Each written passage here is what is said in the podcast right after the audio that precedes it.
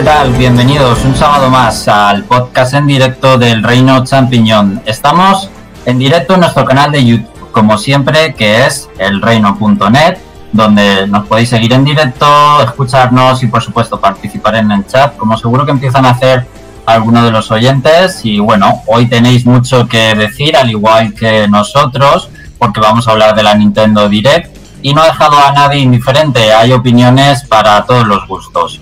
Eh, yo ya adelanto que, bueno, me ha decepcionado un poquito la Nintendo Direct, después vamos a entrar en harina, explicaré por qué, mis compañeros también, y también tendremos un nuevo tópico de los videojuegos, así que súper importante hoy quedarse hasta el final, porque sé que os gusta muchísimo. Voy a empezar saludando a mis compañeros de esta tarde. José Carlos, buenas tardes. Hola, muy buenas tardes. José Carlos, pregunta, ¿está mamoneando Nintendo? Sí, no. Eh, distintas divisiones de Nintendo están unas mamoneando y otras no. Esa es la sensación que tengo. Jorge, buenas tardes. Muy buenas tardes. Jorge, ¿no esperabas nada y aún así te has decepcionado? Eh, no esperaba, esperaba, esperaba decepcionarme, así que no me ha decepcionado en ese sentido.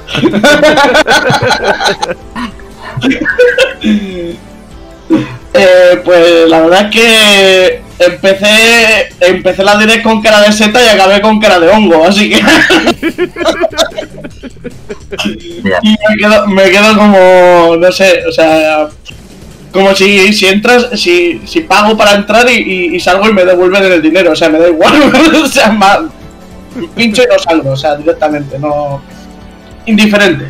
Fíjate que has dicho antes que nadie deja de indiferente, pero a mí me ha dejado de indiferente, la verdad. Muy bien. Andrés, buenas tardes. Muy buenas, ¿qué tal? ¿Ha sido la actualización del Animal Crossing suficiente para ti? no, por supuesto que no. ¿No? No, no, no, para nada. No me. O sea, no necesitaba nada de eso que han puesto, no. No sé. Para que todo el mundo lo haga igual, no sé. No me. No me interesó. Si acaso la, turbe, la tubería para moverte más rápido por el pueblo, pero. No me, no me llamó mucho. El Nintendo Direct en general, para mí fue como un flan del chino. Parece un flan, se mueve como un flan, pero sabe muy poco. Cuando te lo comes, no parece que te has comido de nada de agua, ¿no? Sí, sí un poco de café. Bueno, eh, en el programa de hoy tenemos que dar la bienvenida a un nuevo compañero, como es eh, Spikebar, que lo conoceréis de estar en el Hola, buenas tardes, Spikebar. Hola, muy buenas tardes. Bueno, seguro que conocéis todos a Spikebar, lleva años, la verdad, no sé cuántos años, ahora si te acuerdas nos lo dices, llevas años colaborando realmente con nosotros en el reino.net y en el canal de YouTube, haciendo muchos vídeos y muchos eh, análisis. Bueno, hoy eh, te tenemos aquí como un integrante más. Eh, no sé qué te parece, ¿estás contento? ¿Estás feliz? Mm, por, por el momento sí, voy, voy a hacer... A, a ver, mm, yo, yo personalmente me consideraría más como un invitado porque realmente no sé con, qué frecuencia voy a poder hacer esto, pero, pero sí, estoy feliz y, y, voy a ver qué, qué, tanto puedo aportar o con qué frecuencia puedo aportar a partir de ahora de esta manera, que, que no es... Que, que, sigue siendo... que, que, que sigue eh, que sigue siendo un poco aportar a este grupo tan, tan, tan especial, que a mí, me, a mí al menos me lo parece. Muy bien, no sé si, bueno, por contar un poco sobre ti, ¿cómo te definirías en videojuegos? Para, también para que la audiencia te conozca un poco, ¿cuáles son tus, tus gustos en videojuegos o qué te define? A ver, digamos que Mm, a, ver, por, por ponerlo en una frase, eh, ten- tengo curiosidad por todo, pero a la vez no juego a todo. Digamos que si entré al, al reino, una de las razones fue para jugar a, distintos tipos de juegos que no, que no, que no tocaría normalmente. Y, y es, y eso es lo que, lo que he intentado hacer. Aunque si tuviera que poner un género, digamos que sería la, la acción, las plataformas y los puzzles. Muy bien. Bueno, pues bienvenido a este programa y pregunta de Nintendo Direct que te voy a hacer como a todos. Después de un año y medio sin Nintendo Direct, por lo menos de las grandes, ¿ha estado a la altura Nintendo? Mm, a ver. Eh, personalmente me basta. Pero ha- hablando por varios, yo diría que está más en el ámbito de, como diría Xavi, ni chicha ni limona. As- así de claro. Y, y hay, y hay, y hay cierta y, y hay, y hay ciertos casos concretos que creo que están forzando demasiado su reputación, su suerte o las dos a la vez. Quiz- quizá Muy luego me, expla- me explaye en eso. Zelda, a lo mejor, puede ser. Precisamente. Muy bien. Bueno, pues en el chat ya tenemos a Izanagi. eh, ya sabéis, chicos, pues ir poniendo comentarios eh, de la Nintendo Direct. Luego también vamos a comentar un poquito más eh, con el experto José Carlos de la BlizzCon, experto en Blizzard. Eh, y repito, luego tendremos también tópico de los videojuegos, pero bueno, vamos a entrar en harina, José Carlos. Vámonos ya a repasar la Nintendo Direct.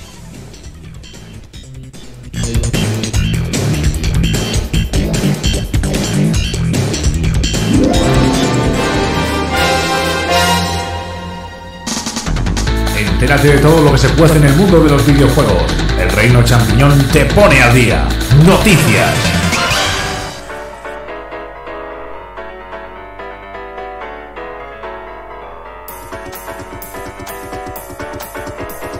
Bueno, pues vamos a comenzar hablando de Nintendo Direct y la verdad nos vamos a meter de cabeza comentando qué nos ha parecido, qué sensación nos ha dejado o qué hemos opinado realmente o cómo nos quedamos después, o sea, qué conclusión sacamos. Vamos a empezar directamente por el final, por cómo nos hemos quedado después de ver este Nintendo Direct, después vamos a hablar eh, explícitamente pues de los juegos más destacados, ¿no?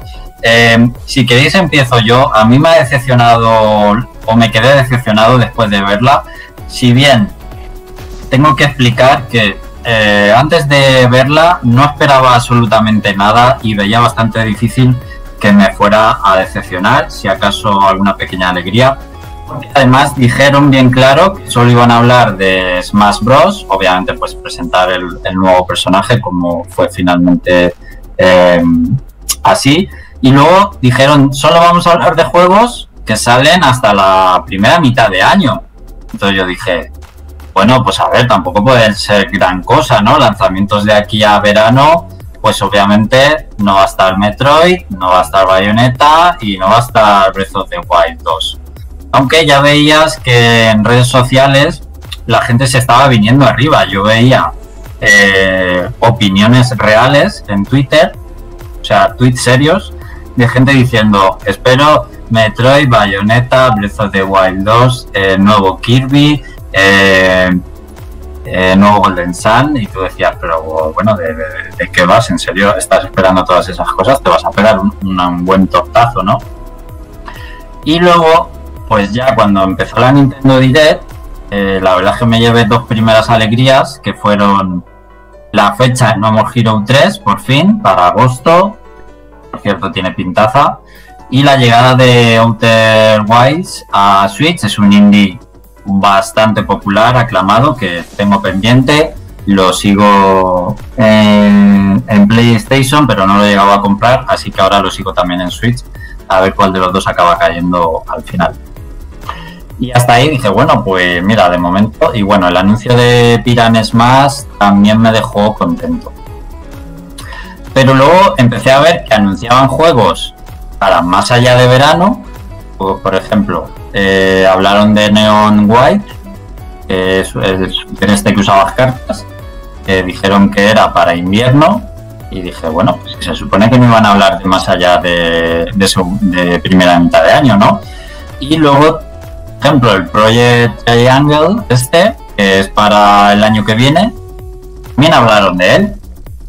Entonces, mm, yo me quedé un poco como diciendo, bueno, se están atreviendo a ir un poquito más allá, ¿no? Vale, entonces, sí puede ser que hablen de, de lo que todo el mundo quiere oír hablar, que es Bayonetta, Metroid Prime y Breath of the Wild 2. Y ahí como que se me abrió un poco la puerta de la esperanza eh, y caí en la trampa de Nintendo, ¿no?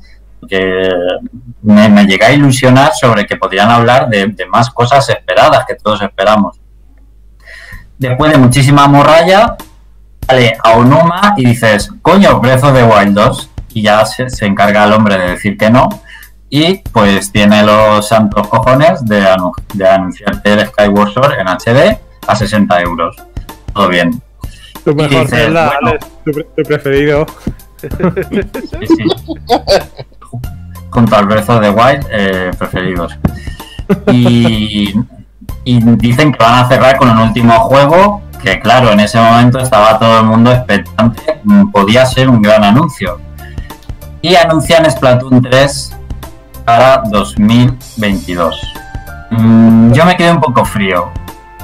Mm, no tanto por Splatoon, que por el hecho de ser Splatoon 3, porque bueno, eh, no, que no creo que lo compre. Pero por el hecho de decir, es que Nintendo no tiene nada más. O sea, están enseñando juegos para incluso el año que viene y la gran sorpresa que nos pueden dar es Splatoon 3 y ni siquiera pueden enseñar nada de Bayonetta y Metroid Prime. Mm, Creo que fue A eso, mm, yo- llegar a esa conclusión lo que más me dejó helado. Ale, respecto a eso, es que yo creo que van a participar en el E3 y que se han guardado lo realmente gordo para el E3. O yo quiero pensar eso. No lo sé. Pero es que llevamos pensando eso años. Ya, ya. Vale, eh, Spybar, ¿qué quieres comentar? Eh, a, a ver, di- digo que. que me- me- me fatiga un poco el, el, el, son, el sonido de Discord. Eh, a, a ver, de. de bueno, digamos que, eh, que quiero poner un poco las cosas en perspectiva. Metroid Prime 4 lo, lo reiniciaron en 2019, así que yo, yo personalmente no espero nada producido, a, no ser que quiera Masumo, hasta quizás tres años después. Es, eso lo puedo entender. Pero Breath of the Wild 2 me, me parece que este era el momento perfecto y más idóneo posible para, para enseñar algo. Eh, yo o sea, yo creo que terminando mi opinión, Nintendo tiene mucha suerte de que a nivel third party la cosa le vaya tan bien, o sea, tiene mucha suerte de que la Switch sea una consola cojonuda. Yo siempre lo voy a decir, la Switch es una consola cojonuda y por eso está vendiendo tanto, porque a la gente le gusta y están sacando millones de juegos entonces, Nintendo con eso está cubierta, está tan cubierta que para mí ha bajado la guardia. Y ha bajado tanto la guardia como desarrolladora first party que yo creo que, la- que, que es la consola de Nintendo en toda su historia con el peor catálogo first party de Nintendo. O sea, yo lo digo así. Eh, con con el, el- el peor y el más escaso. O sea, es que está, eh, está rellenando el catálogo con refritos del pasado, tanto de Wii U como de Wii, y tiene a la gente huérfana de novedades. Y hay muy pocas novedades que sean first party de Nintendo. Y yo creo que la consola de Nintendo, de toda su historia, que peor papel está haciendo Nintendo como desarrolladora. mm, sí, como desarrolladora. Yo recuerdo eh, la época de Game Boy Advance, Nintendo DS, 3DS, junto a GameCube y Wii, y tú tenías todos los meses, y cuando digo todos los meses es todos los meses, dos o tres juegos repartidos entre sobremesa y portátil. Y a veces decías, por favor, Nintendo, que no me da tiempo jugar a todo, porque te sacaba todos los meses varios juegos entre portátil y sobremesa. Y eso era así, y, si alguno no te gustaba, pues bueno, había variedad, ¿no? Había de todo. Yo creo que, que también a Nintendo se le está olvidando mm, que la Switch es una portátil y no está haciendo juegos pensados como si dijéramos que hubiera lanzado para Nintendo 3DS. Y no sé, hay sagas que como Mario y Luigi, que yo me pregunto si van a volver, o como, mm, no sé, como no hay portátil, ¿qué pasa? ¿No sacamos? O, o Metroid más pequeños. No hace falta que sea un Metroid Prime 4, porque no haces un, Metroid en 2D a 30 euros, una cosa más pequeña. O eso, el Mario Luigi, yo que sé, un F0 eh, más pequeño, mm, un Kirby en 2D. Creo que se echan en falta proyectos que no vayan a lo grande y que lo puedan hacer en menos, menos tiempo. Bueno, José Carlos, ¿qué quieres aportar? Era sobre el Mario y Luigi. Eh, no creo que se puedan hacer más porque ya sabéis que se desmanteló Alpha Dream, que, que cerró el estudio. Así que si hacen un Mario y Luigi nuevo, eh, lo hará otro estudio que intentará imitar lo que ya hay establecido y probablemente no sepa a ese sabor que le habían aportado los desarrolladores originales. Así que yo creo que Mario y Luigi nos podemos despedir de la saga. Vamos a quedarnos quizás con, con Paper Marios, que es la otra saga RPG de, de Mario. Y, y a ver si vuelve un poco a su cauce. Pero Mario y Luigi yo creo que no vamos a tener en, en Switch. Por lo menos en Switch no vamos a tener. Pues me da depresión. Si me dices que me tengo que ir a Paper Mario, me da depresión, José Carlos. Porque Mm. el último juego, el, el Origami King, tela. Eh, bueno, eh, ¿qué opináis vosotros? Yo ya he dicho lo que tenía que decir. ¿Cómo, cómo os dejo a vosotros la Nintendo Direct? Bueno, pues yo un poquito, pues como ya he mencionado antes, que no me esperaba eh, nada porque esto es como lo de siempre. Todo el mundo se flipa, empiezan a hablar de, cosas locas en plan... eh, Llegué a leer hasta Wario Land. O sea... y claro, eh, viendo... A ver, yo me esperaba algo. O sea, no me, no me esperaba algo en plan que deseo porque por mí, pues eso, pues yo por pedir, pues pido un me- eh, que muestren Metroid Prime 4, un Metroid en 2D, eh, incluso el Wario Land ese. Por pedir, puedo pedir. Ahora, me esperaba que sacaran algo porque yo estaba viendo eh, lo que hay para futuro y es que no hay nada. O sea, aparte de lo de las third party, no hay nada. Y a mí, lo siento mucho, pero a mí Hombre, pues ha- habrá gente que se habrá ilusionado y, y- motivos tiene. y Se habrá ilusionado con el Mario Golf o con el. O yo qué sé, con la secuela de Octopath o cualquier cosa. Pero es que. Es Sí, que yo estaba, viendo la, yo, yo estaba viendo la direct y es que me estaba importando todo que terminó la direct y dije, joder, pues es que creo que he perdido 50 minutos de mi vida. O sea, pero directamente, porque eh, nada me estaba llamando la atención. Había anuncios que digo, y- o sea, eh, haces la espera de. Como que han, han hecho la espera de dos años o año y medio de, de la última Nintendo Direct grande y te ponen un juego de super pasteloso y super cutre de, de, de las chicas de C. Eh, no sé, juegos un poco del montón, una novela gráfica de. Que, y lo pre- claro, a mí lo que me molesta más que es que lo presentan como si fueran la, la, la releche, la, la última panacea. Y Eh. no me parecieron para nada juegos de. O sea, me dicen, me dicen a mí que esto es una Nintendo Direct Mini y me lo creo. Eh, sí, Es que- sí, es de Sí, sí, Spidey. eh, sa- ¿sabes en qué, en qué pensé después de, de rumiarlo un poco? Que esto era una, una partner showcase de, del año pasado, pero hecha, hecha más grande. Un, un montón de juegos de, de compañías terceras y un 10 o 20% de, de bombazos y o juegos de Nintendo.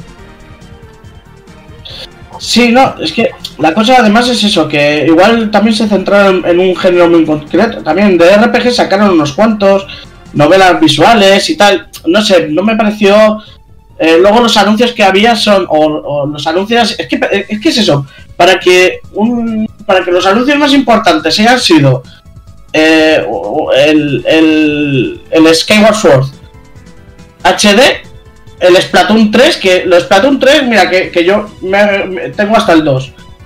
Pero es que no entiendo por qué. O sea, ya tiene que haber una, una, una excusa muy buena para hacer un Splatoon 3. Y quiero decir, una campaña elaboradísima. Porque si es por mapas y por armas, podrían haber actualizado el 2 directamente.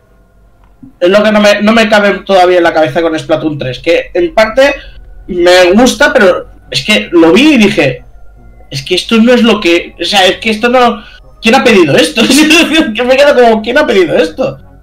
Sí, el Mitopía. No sé quién ha pedido el Mitopía en Switch, pues no lo sé. Eh, mi, mi topía, digo, mira, el juego de, de 3DS ahora en Switch. Y me quedé un poco como. Además, es eso, el, el, el bombo que le daban a los juegos en plan de, guau, la leche. A ver, que. Vuelvo a decir, no me parecen malos juegos. Habrá gente, pues eso, que le habrá hecho ilusión y todo eso. Pero yo, yo, yo quiero. Me refiero a Nintendo Direct como tal, que parece como que te van a presentar algo ribombante y al final fue una cosa del, del montón. Que, que si me lo presentan en una nota de prensa leída, me quedo igual. O, o más contento, incluso. Es que, no, pues sí, porque por ejemplo, Paper Mario, por ejemplo, se, se presentó así, por las buenas, y dijeron, en dos meses lo tenéis. Y eso me hizo más ilusión. Fíjate que el juego no me interesa, pero hizo más, más ilusión que sacarme una, una Nintendo Direct, que la anuncian de, para dos días y luego realmente no, no tiene fuelle, no, no le veo con fuelle. Y vuelvo a decir, los juegos no tienen la culpa, porque al final, oye, eh, son juegos que están desarrollando, eh, ¿qué es eso? No hay, no hay lo que uno espera de Nintendo. Yo creo que ahí está que eh, Nintendo no ha captado la- la- el mensaje de que, de que la gente quiera ver un Nintendo Direct. Lo que la gente quiere ver de los Nintendo Direct es que les muestre sorpresas, sorpresas de verdad, no una remasterización de, de, del Skyward Sword. Y, bueno, Jorge, eh, sí. y Jorge, en una Nintendo Direct normal, la gente quiere ver juegos de Nintendo. Sí, sí, sí, por eso, pero Juegos de Nintendo, que estoy muy de acuerdo que habéis dicho que parecía eh, por momentos una Nintendo Direct Partner Showcase de estas, de First Party. Porque Claro. es que si, si le quitas todos los Third Party, a lo mejor podrían haber hecho en 20 minutos lo demás. No, menos. men- menos que eso. O menos, claro. Es que yo me quedé un poco flipado de ver mm, tanta morralla, tanta third party y además de juegos, que algunos tienen más de 10 años, algunos de los juegos que van a llegar para Switch. Más de 10 años. Digo, pero bueno, pero esto es por una Nintendo Direct. Sácame toda la morralla por lo menos y ponmela la semana que viene en un Nintendo Direct Mini. Digo yo, porque Ah, estás sí, aquí sí. aburriendo, aburriendo al personal. Sí, sí. Eh, yo, yo sí que esperaba porque eh, en parte luego inconscientemente pensé, este año ese es el 35 aniversario tanto de Zelda como de Metroid. Digo, igual sacan algo. No sé. Y al final te encuentras con esto y dices, pues nada. pues habrá que esperar a mitad de año para a ver si tienen algo. Pero bueno, a ver, yo entiendo también que las, las, las circunstancias de- del momento, de, por el tema COVID y demás, pues igual eh, este año no se ha podido mostrar o están trabajando en títulos que igual les está dificultando y tal, y eso también hay que verlo así, ¿eh? Pero que no, que no es como, como las otras veces que sí que ha habido Nintendo Direct, igual sí que nos han pegado un bombazo y, y ya está, pero... Pero no sé, es como... mm, no rompas un silencio si vas a soltar algo que... Para esto, o sea, no... Sí, estoy de acuerdo. Hagas estoy de acuerdo. Direct porque la gente lo pida y luego muestras esto. Sí. O sea, muéstralo Eh, cuando tengas algo para mostrar. Ah, sí. Sí, Spike. Mm. A ver, a, a mí a mí se me hace que a, ver, a, mí ya me lo parecía en la en, la Direct Mini del año pasado que, que Nintendo aparte de, mostrar muchos juegos de compañías terceras estaba probando es, es decir, no tenían a ver, no, er- no eran ni, ni tan comerciales ni ni, ten- ah, ni, ni tenían mucho que es es decir, no, no eran comerciales para el fan de Nintendo, pero quizá para otro tipo de nichos de mercado y además no tenían mucho que ver un- unos de otros. Así que puedo tal vez pensar que Ni- Nintendo está tratando de acercar la- las Nintendo Directs a distintos nichos de mercado, pero com- como com- ¿cómo se cómo se dice esto que que apelas a todos pero oh, pero pierdes el pero pierdes el foco de tus fans que deberían ser tu, tu mayor prioridad Es que a lo mejor O- no era el, sitio, sí. Y a lo mejor no era el sitio para enseñar ciertos juegos en ese direct. Sí, ¿Cómo la, la verdad.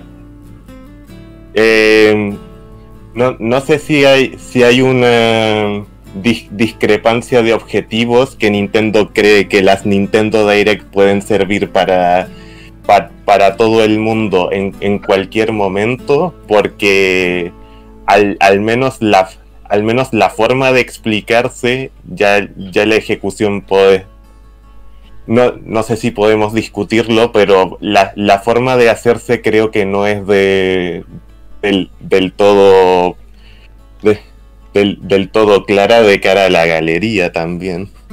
José Carlos, pronúnciate. Pues a ver, yo...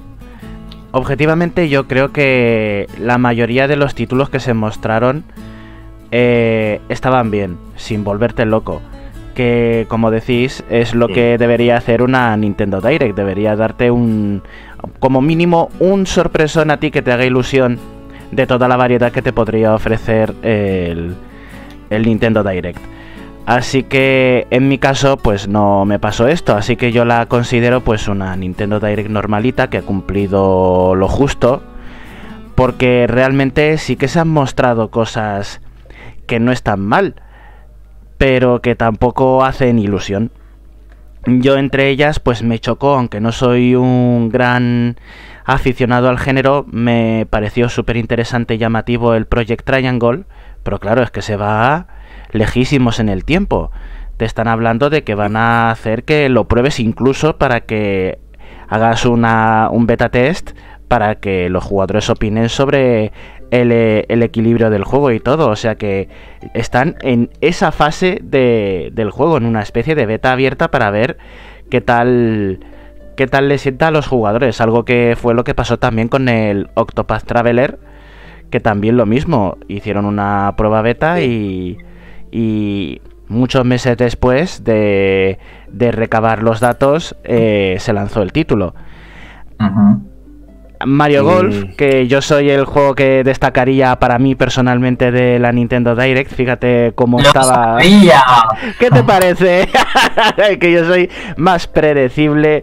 Te tengo calado. a mí sí. A ver, yo sabéis que yo soy un gran aficionado a Mario Golf. Yo no Pero no nos, des- no, no nos destipes el Mario Golf, tu opinión entera, porque No, después vamos, no. a, Pero sí. vamos a hablar de él, ¿vale? el título que me hizo no de volverme loco, pero de, de sacarme la sonrisa por fin a lo largo de la Nintendo Direct fue el Mario. Golf. Ese fue el único que dije, oye, ni siquiera Splatoon 3, ni siquiera Splatoon 3, con Splatoon 3 estaba más bien interesado a ver qué pasaba, pero luego ya lo comentaremos todo poquito a poco. Pero así destacable que yo recuerde, pues No More Heroes 3, pero de ese ya se sabían cosas y me alegro de que se dijera ya la fecha y tiene muy buena pinta. Y luego me quedé, pues, mm, bastante molesto con que sacaran el Skyward Sword. Porque para mí yo, que no lo he jugado, Mm. Skyward Sword no lo he jugado. Que, lo tengáis en cuenta, ¿eh? Y, yo digo que ese juego me, me parece un Zelda malo. Yo lo veía de lejos que era un Zelda que tenía mala pinta en Wii. El hype que la gente tenía por el Skyward Sword no la comprendí. Sobre todo porque yo ya estaba en esa época harto por, de utilizar el Nunchuk y el Wiimote. Yo ya estaba cansado, yo quería un mando normal y corriente y como me quitaron esa opción para jugar a Zelda, eh, no lo compré. Y ahora que la han restablecido, que ahora se va a poder jugar con mando, tampoco voy a jugar. Porque sé cómo es el Skyward Sword, ya me he visto el final por YouTube y ya no tengo ganas de pagar 60 euros. Hombre, en 10 años me voy a esperar yo a ver el final del juego sin jugarlo, ¿no? ¿No te fastidia? Pues me lo miré, me lo miré y ahí se quedó. Pues termina Bueno. con The End. Bueno, enseguida, enseguida voy a preguntarle a Andrés, pero es que se me acumulan los mensajes del chat, ¿vale? Eh, están escribiendo sus opiniones y Zanaki dice que sigue esperando a Hans y Joy en el Smash. Yo digo que, que te vas a morir esperando. Eh, y Carolina dice que como no tuvo Wii U, está muy very happy. Y Zanagi dice, Alex, tienes que tener en cuenta los problemas que ha ocasionado la pandemia en el desarrollo de juegos al ralentizar el desarrollo. Carolina dice que está de acuerdo, que le ha pasado a todos, a Halo, a PlayStation 5, que seguro que Breath of the Wild 2 eh, habría mostrado algo si no fuera por la pandemia. Estoy de acuerdo, soy consciente, puedo estar, puedo estar de acuerdo. Eh, Izanagi dice que había quejas en Wii U porque únicamente había juegos de Nintendo y no había de otras compañías y ahora la queja con Switch es al contrario. Sí, a ver, al contrario, lo que pasa es que con Wii U es que había pocos juegos de Nintendo y, y- y nada más. ¿Vale? Tampoco es que sacaron aquí 100.000 juegos third party. Eh, el problema es que con Switch hay todavía menos juegos third party originales que hubo en Wii U. Y, y eso está rellenando el catálogo con juegos ya conocidos. Carolina Sánchez dice que no seamos así, que vale lo de Mitopía, pero Splatoon es muy tocho. El Indie World que saque el Simpson será el más festejado que este direct, pero queda mucho año. No va a pasar otro año y medio sin direct. Bueno, ya veremos. Eh, y bueno, aquí discuten sobre Splatoon 2, si va a tener suficiente novedad o no. Eh, damos la bienvenida también al chat a, mm, no sé si se lee Mrs. Dark o MS Dark. Eh, dice que le cundieron los remakes de Famicom Detective y la fecha de No More Hero 3 Mario Golf se ve majete y el juego nuevo de Square Enix se ve interesante. Muy de acuerdo. Eh, Vale, bueno, comentando también lo del juego de Shin-Chan, que parece que se va a quedar en Japón. Eh, por 60 euros no vale la pena el, el Skyward Sword en, en Switch, para eso mejor comprarlo en Wii. Y Carolina dice que sea malo o bueno el Skyward, era el que más sentido tenía traer a Switch, aunque me compadezco de que lo juegue en Lite. Muy bien. Mm. Pues nada, eh, Andrés, ahora sí te doy la palabra. Vale. Pues yo tengo que decir que, que me fui a la cama antes de las 11 porque madrugaba al día siguiente y menos mal porque estuve a punto de quedarme y vamos, no me arrepiento para nada. Me habría arrepentido de lo contrario porque fue un poco decepcionante. Para mí, la Nintendo que suele anunciar sus juegos mm, cuando salen casi ya, fue un poco justo lo contrario. En cuanto salía un juego que digo, ay, mira, a ver si sale ya no sé qué, ¡pum! 2022. Ay, venga, ay, mira, el Splatoon 3, oye, pues tampoco es que lo haya pedido, pero seguro que el modo historia está bien, porque el modo historia del 2 me gustó mucho. Y tal, y de repente, ¡pum! Pantallazo de 2022. Es como que lo poco que me gustó me ponían sello de 2022 y era como, macho, ¿y este año? No sé. Y el, el Mario Golf a mí tampoco me dijo mucho y sí que me gustó el Octopath Traveler este fusionado con el Final Fantasy Tactics, que me encantan los dos, entonces es como, Dios, lo quiero para allá, pues eso también se va a 2022. Y no sé, quizá el Hades en físico me moló y, y luego el No More Heroes, que no sé, me decepcionó un poco gráficamente, no sé, o no termino de convencerme por ahí, pero bueno, espero que luego sea bueno, porque si le han puesto el número 3, no será como el último, que era un poco una fumada. No, nada que ver. Y bueno, yo creo que a la, ge- a la prensa se le ha pasado la vuelta de Waluigi, que fue lo que más. Yo no he visto. Twitter debería decir trending topic, por fin Waluigi en un Nintendo Direct, que sale como un segundo en el Mario Golf, tirando un tiro y ya está. Pero bueno, Sí. un poco de. Bueno, pues vamos a ir eh, comentando los anuncios, ¿vale, chicos? Entonces, eh, tuvimos a Pyra, o Pira, no sé cómo se dirá, Pyra en Smash, ¿vale? Que se transforma también en Mithra. Eh, bueno, es un personaje de Xenoblade, Chronicles 2, me recuerda un poco a la época en la que podías elegir entre Samus y Samus Zero y Zelda y Shake. Luego los separaron como personajes independientes. No sé si en un futuro es más de dentro de- de 10 años le pasará igual a este personaje. Mm. Opiniones, bueno, ahora me comentáis. Eh, y bueno, es un personaje que no recuerdo cuándo salió Xenoblade Chronicles 2, 2018 puede ser, más o menos. 2017. 2017. Diciembre de 2017. Diciembre de 2017. Pues yo recuerdo perfectamente terminar la historia y hablar con Andrés del juego y decir, deberían meter a Pyra en Smash porque pega un montón. ¿Por qué? Correcto. Bueno, Lo, lo pedía muchísima gente. eh, eh, era uno de los que estaba siempre en las quinielas porque desde el principio todo el mundo lo, lo pedía. claro, ¿por qué? Porque tiene la capacidad de transformarse en, bueno, en, en otras apariencias, podríamos decir, pero me quedé un poco mm, a medias porque en realidad son tres. O sea, Pyra se transforma en Mithra y en otra chica más, que no me acuerdo del nombre, que es la transformación final. Y ahí estaba un poco la gracia de querer que apareciera en Smash Bros., que es un personaje que tiene tres, como en plan el, Pokémon.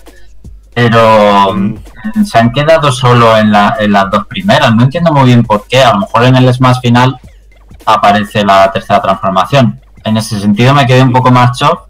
Pero bueno, creo que es un buen personaje. Mm, Es Made in Nintendo, que yo siempre lo voy a apoyar. No sé si os suscitó a vosotros muchas pasiones. Pues a, a- a mí eh, he de decir que me la colaron porque yo no sabía que iba a haber nada en Smash ni nada y pensaba que iba a ser un DLC, una continuación del juego o algo hasta que ya sale lo del Smash. Y, y ahí al menos me hizo gracia y empecé sonriendo un poco en la Nintendo Direct esta. Y, y yo pensaba que iba a ser el Smash final.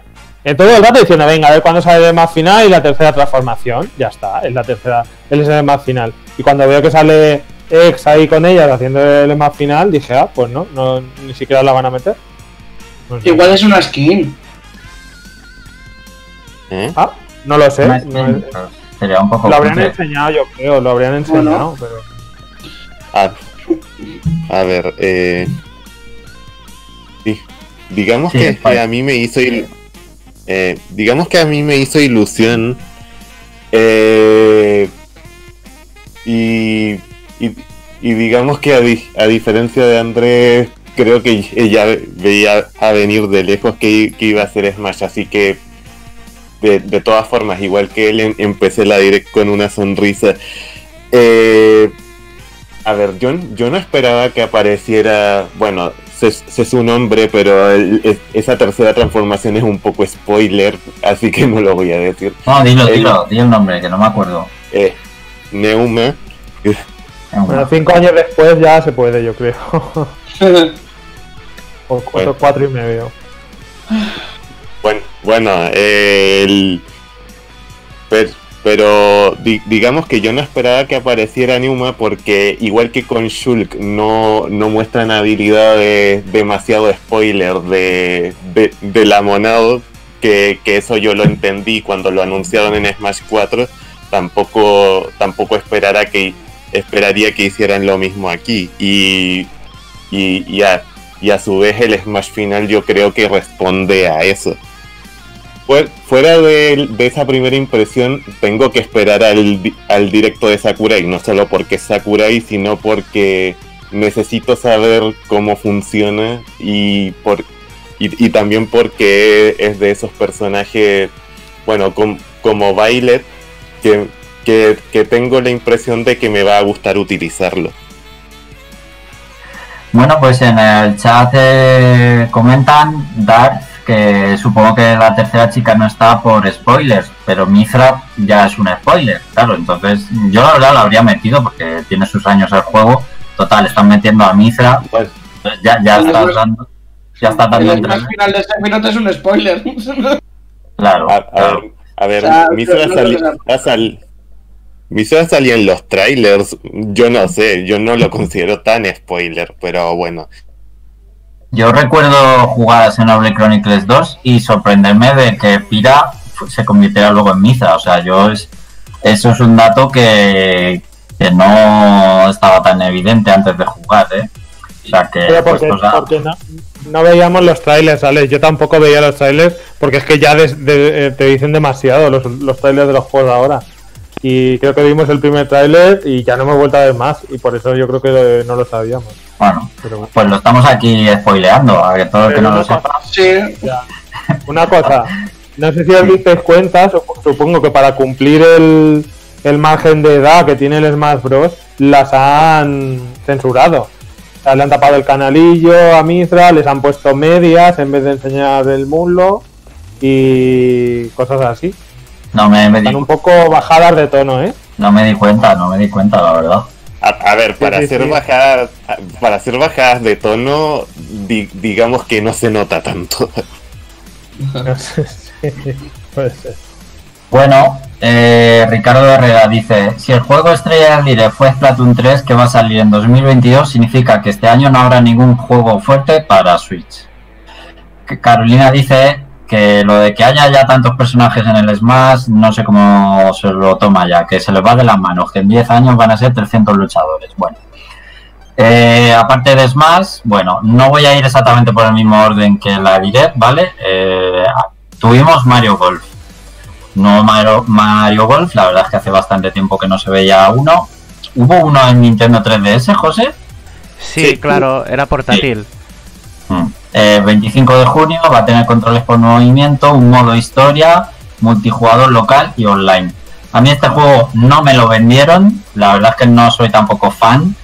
Y no sé si, ahora José Carlos comentará, no sé si esto se puede considerar como una buena noticia para los que fueran fans de los Mario Golf antiguos o esto es un llamamiento más a todos los públicos. Pues quizás sea lo que lo segundo, lo que lo que has comentado. Más que nada por la apariencia, por la estética de los personajes y de los escenarios. Le está pasando un poco como lo que le sucedió al Mario Tennis Aces, que dejaba un poco detrás la fantasía del reino champiñón y era un poco más mm, más deportivo en el sentido de que estaba más relacionado con el mundo real los, eh, los estadios aunque tuvieran sus modalidades y luego el modo historia que era un poco más nintendero y más aventura eh, tipo Super Mario lo que te venderé los trailers para todo para todo el público eh, pues son los estadios más realistas la pista la pista de tenis eh, cubierta la de tierra la de hierba el anuncio ese con Rafa Nadal que era un poco más eh, ese tono más de no simulación porque realmente los los juegos de Mario son arcades con controles sencillos y alguna eh, combinación de botones para los más habilidosos pero más allá de eso, he echado en falta eso, que, que si ves el tráiler del Mario Golf este nuevo en Switch, el escenario es muy como de cualquier otro juego de golf, incluso del Wii Sports. Se parece Sí. mucho al, al campo de golf del Wii Sport y yo he hecho en falta pues eso, que se vean de fondo las montañas de colores con ojos del reino champiñón o un nivel selvático, la isla de Yoshi, cosas así que había en el Mario Golf, Toad- el Toadstool Tour que era el de GameCube, que tenía unos escenarios maravillosos. Los, los últimos escenarios eran eh, espectaculares en cuanto a diseño de escenarios, sacándole todo el partido a la jugabilidad del golf con los desniveles y la creatividad que se podía hacer con el castillo de Bowser o el de la princesa, cosas así, pues lo he echado en falta, quizás me sorprendan, claro que sí, porque no han mostrado nada más, pero la estética, la estética dices, "Mm, la estética es demasiado poco Mario, es poco Mario. Lo que sí que tengo que decir es que me han gustado que lo, lo guapos que van todos los todos los personajes, incluso a Bowser le han puesto polo y pantalón. que me ha parecido súper llamativo. Y luego el modo este, que, que es el de... eh, que se parece un poco a un juego de Steam de, de que no hay turnos para jugar al golf, que, que no, me sé, no me sé el nombre, pero muchos streamers lo jugaban con sus colegas y era un cachondeo porque podías desviar las pelotas de, de los rivales y, y atajar y hacer trampas tú para llegar antes a- al hoyo. Pues eso, la verdad es que es muy, muy party, muy party game y la verdad es que será, yo creo que el modo estrella mm, en el online. No creo que la gente juegue no a- por turnos. No veo el golf normal como algo que vaya a participar mucho la gente y quizás sea el motivo ese eh, para hacer el, el online de Mario Golf, que este modo tan alocado en el que todo el mundo juega y muestra sus habilidades de golf mientras se fastidia a los rivales. Spy. Spy Hola, Spy. Hemos perdido Spy. Mm, ¿Me oís, chicos? Sí, ¿me estáis escuchando? Sí, sí, Sí. Sí, te vemos. Ah. te oímos, pero parece que Spy el micrófono no le funciona. Vale, Spy, no te estamos escuchando. Si es que nos oyes, pues no te oímos. Tenemos problemillas con él. Bueno, eh, a ver si lo podemos recuperar. Mm, estuvo Mitopía. Mm, yo creo que este fue el momento eh, what the fuck para todo el mundo. En plan, Vergüenza, hola, vergüenza. Vergüenza, yo what, fue what the fuck. O sea, era este juego de 3DS em, que mezclaba un poco el Tomodachi Life, las ideas de Tomodachi Life también con el Rescate Me, este juego que de- del- del Steam Pass, de la 3DS. Y una aventura JRPG, pues eso, a lo Tomodachi. Mm, En novedad parece que va a ser ahora que hay caballos y llega el 21 de mayo. Mm, Yo la verdad no sé quién ha pedido esto mm, y tendrán los santos cojones de ponerlo a 60 Per- euros. perdón, lo pedí yo, lo siento, fue culpa mía. Hola. Hola Spy, te hemos recuperado parece. O- ok, realmente no sé por qué, por qué salí. No, no daba nin- ninguna impresión de falla de conexión ni, ni nada parecido, pero bueno, volví. Muy bien. Pues eh, Mitopía y después eh, tenemos también Animal Crossing, una actualización que habrá basada en Super Mario.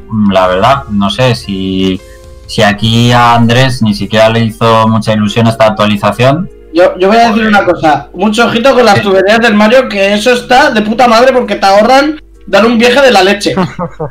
Eso sí, delan- delante de la tienda y al lado de tu casa pondrás una y otra. tal, tal cual, es que tubería. Ya- o sea, ya han puesto la solución para todo, la tubería. Pero me parece como muy cutre que han tardado nada en hacerlo y que recordemos que esto ya lo anunciaron hace seis meses, cuando hubo el Nintendo Mini Direct este en septiembre. Bueno, no sé si Ah, son sí. seis meses, pero bueno, en septiembre ya dijeron que iban a haber objetos de Mario por el aniversario del 35 en Animal Crossing. Eso, desde septiembre, cada vez que han anunciado algo de Animal Crossing, pensábamos que los iban a poner. Pues no, al final ha salido ahora, meses después, y solamente esos objetos que no sé, para replicar el, el reino de Super Mario en Animal Crossing, eh, no, no lo necesito, no sé. Me ha parecido tan. Voy a pasar de ellos que. no sé. Menos la tubería, sí. Ese es el más original. Bueno, Irule Warriors va a recibir una expansión. Nintendo quiere nuestro dinero, quiere que le deis 20 euros por cosas, por cosas que no te han enseñado, por supuesto, todavía lo que va a ser. Hay una pantallita que duró un segundo y te dicen cosas, va a haber cosas, va a haber o- algún objeto, eh, algún personaje, pero bueno, ya si acaso a final Sí. de año, a Es en fin- plan- a- De- eh, Más vale. ¿pero, qué, ¿Pero qué es Nintendo? Y Nintendo, ¡ah! Tú paga, a ver qué es, igual es una mierda. Tú paga. Tú confía, ¿te ha gustado ir Warriors? Tú paga. Lo- a ver, lo único que leí fueron más batallas, más personajes y, ni- y niveles nuevos. Y, y con eso pre- prefiero ver que. O sea, pre- pre- prefiero verlo en, en- en YouTube que es antes de, de siquiera considerar comprarlo. pero es que eso, eso es cojonudo, porque esa descripción te la puede- puedes buscar en la descripción de DLC en plan de, voy a buscar en, en Wikipedia qué es DLC y te ponen, es más contenido. Pues eso es lo que pusieron, más contenido. Eh, Exacto. más, todo más. Eh, Pero eh, a- bro, a- dame. A mí me hace gracia que hay uno de los contenidos que es nuevas viñetas para, de personajes. ¿Qué quiere decir viñetas? ¿U- u- ¿Un nuevo skin? O, o sea, de- pa- que te sale cuando habla. No, no lo entiendo, ¿sabes? Que es como, ¿qué voy a hacer con las nuevas viñetas de personajes? Cómpralo. Da igual. Pero es que lo, lo ponen para poner cuatro cosas, porque no podían poner una menos, o, o sea, ningún sentido. O sea, este DLC es un sacacuarto, pero vamos, Que- se ve a la lengua. Que no, que han puesto, han puesto de qué, qué podemos meter. Eh, Yo qué sé, todavía no está hecho. Tú pon, ponle una lista y luego ya vamos quitando si hace falta. Ni- No tiene nada de pinta y lo está comentando la gente que, que expanda la historia, ¿vale? O sea, que va a ser totalmente eh, Exacto. contenido secundario. Mm. También Bueno, eso quería uno- llegar. Mm, sí. Uno de bueno de las noticias más importantes fue por fin la fecha de salida de No More Heroes 3, 27 de agosto. A mí sí me convenció bastante el juego. eh, lo que mostraron fue un nuevo tráiler con bastante gameplay, que quizá no habíamos visto tanto. Y entra mucho dentro de lo que espero de, de, de la tercera parte de No More Heroes. O sea, yo la vi totalmente eh, siguiendo las directrices de los dos anteriores. Eh, me gustó muchísimo todas las nuevas mecánicas y habilidades que se le ven a Travis, como ese, nuevo guante, Death Glow, que te permite hacer más cosillas. Pero aparte de eso, es que sigue pareciendo No More Heroes, que han pasado muchos años, más de 10, y parece que va a seguir siendo el mismo juego gamberro y puncarra y con jefes finales memorables y minijuegos mm, para ganar dinero que metidos con calzador, pero da igual, que, que- que nos gusta, o por lo menos a mí. Eh, no sé si queréis comentar algo de No More Heroes. Pasamos Eh, al yo siguiente. sí. Sí. El. A, a ver, me. Bueno, prim- primero. Bueno, tres cosas. Primero, eh, me, me parece bien que salga en agosto porque así puedo. ten- tengo tiempo para, para, para planificarme y, y tratar de jugar el Travis Strikes Again que no lo he tocado todavía. Se- segundo, el es, ese, ese guante parece como una mezcla entre el Power Glove de NES junto con los Joy-Con. Eh, se, se me, se me hizo bastante ba- bastante gracioso como, como si hubieran como, como si hubieran echado periféricos a una batidora. Y tercero eh, no sé si esto pasaba en Travis Strikes Again eh, pero me, me gusta que expandan más las, re- las referencias al, al mundo de los videojuegos porque se veían jefes finales que o, o niveles directamente inspirados en survivals al horror o jefes finales basados en un JRPG me, me llamó bastante y, y, me parece tiene pinta de ser una buena evolución para No More Heroes 2, que es donde me quedé y donde, digamos, había un intento de, de acercar la referencia al argumento del juego, pero se me quedó muy un poco tibio para mi gusto. Bueno, pues el Travis Strikes Again es justo eso, es todo referencias y metiéndose dentro de, otros, de otros videojuegos y homenajes y cosas así. Así que es justamente eso. Eh, bueno, como están comentando en el chat, Dark dice que sí, que la coña es que es una especie de Power Glove, exactamente. Bueno, también tuvimos eh, Neon White, fue un nuevo anuncio indie del creador de Donut County. Eh, llegará en invierno. Este fue uno de los que empezaron, bueno, el primer juego creo que dijeron que salía más allá de verano, que fue este. Eh, llega también a PC, aparte de Switch, y parece una especie de first person shooter, pero donde tienes que usar cartas para decidir cómo vas a atacar al enemigo eh, a toda velocidad. No me quedó muy claro si realmente va sobre raíles, de lo rápido que iba, y tienes que decidir con la carta que vas a hacer. No sé si vosotros mm, tenéis una idea más clara que yo. Me da un poco la sensación de que es un como un Mirror's Edge en el sentido de que le da mucho énfasis a la agilidad y al recorrido de los escenarios eh, junto al frenetismo de los combates. Ah, y yo creo que va por ahí la cosa, que le que va a tener bastante más importancia lo que es el, el parkour más que los combates de disparos, que lo sabrá pero que no será el protagonista. Por eso digo que se parece un poco a Mirror's Edge en ese sentido. Pues eh, se veía interesante de todas formas, habrá que echarle un ojo. Eh, tuvimos el anuncio de que Hades saldrá en formato físico para Switch el 19 de marzo. A mí me dejó contento porque todavía no lo he comprado ni jugado, así que probablemente me haga con esta edición, como muchos de vosotros. Incluirá un libreto de ilustraciones y un código para descargar la banda sonora en un PC. Luego un anuncio un tanto extraño, Famicom Detective Club, de Missing Hair y de Girl Who Stands Behind, mi super inglés.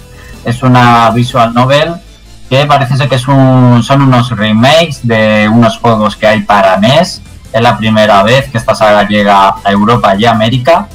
Y pero a pesar de tener el sello de Nintendo mmm, y lo distribuirlo Nintendo, solo va a llegar en inglés. A mucha gente pues, que le interesó los juegos le dejó bastante enfadada este dato. De todas formas, fuera en inglés o en español, a mí no me interesaron nada estos estas visual novel, la verdad. Y en digital solo también. En digital, sí. Y pasamos a Project Triangle, eh, nuevo juego de Square Enix que desde luego está viendo un, filón en Switch sacando RPGs japoneses, nadie lo duda y bueno, en principio es exclusivo para Switch. Un aspecto muy de Octopath Traveler, el nombre no es definitivo del juego, ¿vale? Eh, pero no, eres, no es exactamente como Octopath Traveler, son combates por turnos, pero añadiendo un componente táctico, pues como dijo Andrés, a lo, a lo Final Fantasy Tactics o quizá también a lo Fire Emblem, pues eso, manejando unidades por casillas eh, a mí sí que me recordó a Fire Emblem, mmm, ya no solo por el, por el componente táctico, sino. Houses, ¿Perdón? ¿Por ¿No? ¿Qué? Al Three Houses. ¿Qué, qué he Three dicho? Houses. Al Three No, no, al. Fire Emblem. Ah, sí, pero sí. yo quiero decir que concretamente al, al Three Houses sí que tiene varias cosas que, que recuerdan a él. Eso, eso, que es lo que quería decir. Específicamente a Three Houses, sí. Por un poco cómo plantearon la historia, tres reinos, tres personajes. Bueno, parecía un poco eso. También va a tener Decisiones, eh, también la historia.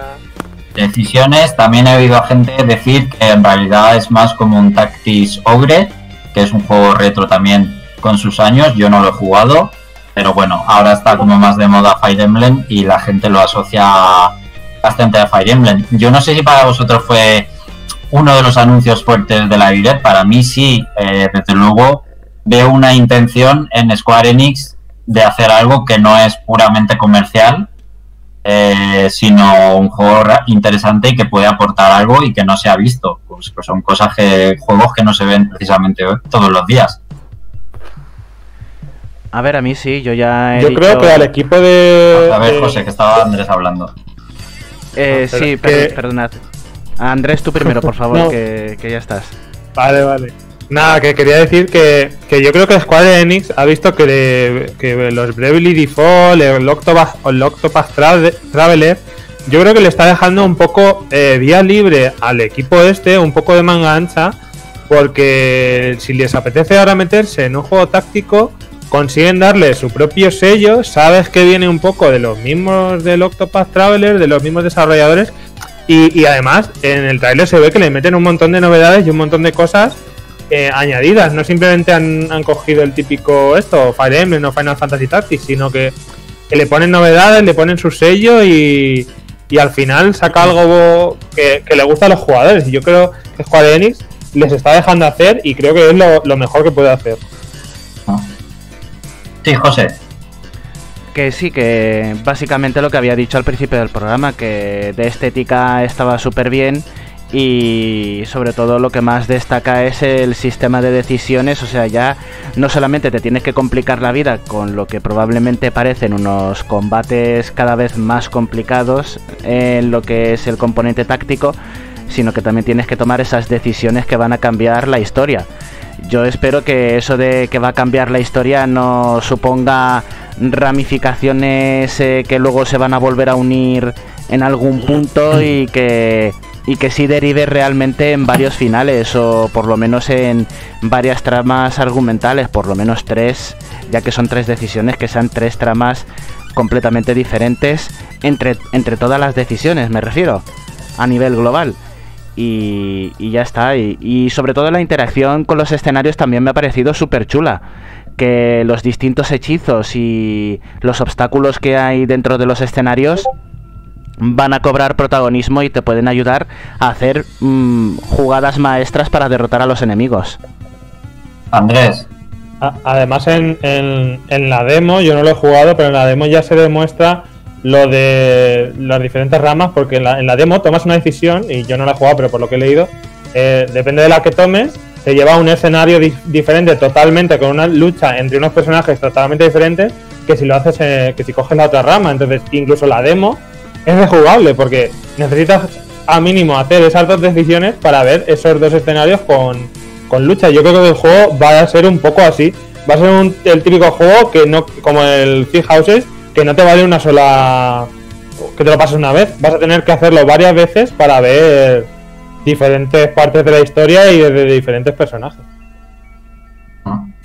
Bueno, pues vamos a empezar un poco, a ver chicos, pues con la morralla también. Eh, no me voy a detener si queréis decir algo de, de algún juego puntualmente.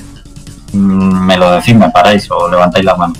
Eh, tenemos una agrupación aquí porque la verdad hubo bastantes anuncios de juegos multijugador online, se nota que están de moda. Llegará Five Guys a Nintendo Switch en verano. También tuvimos un Star Wars Hunters, va a ser un multijugador online que llegará durante el año y de instalación gratuita. Creo que no hace falta decir lo que va a significar eso. También tuvimos eh, Knockout City, es un multijugador basado en balón prisionero distribuido por Electronic Arts. Y ya lo sabíamos, Apex Legends, bueno, pues llega el 9, el 9 de marzo también a Nintendo Switch. Después tenemos una serie de juegos que son bastante conocidos, estaban en otras plataformas, pero es que algunos tienen casi 15 años o más, eh, la verdad.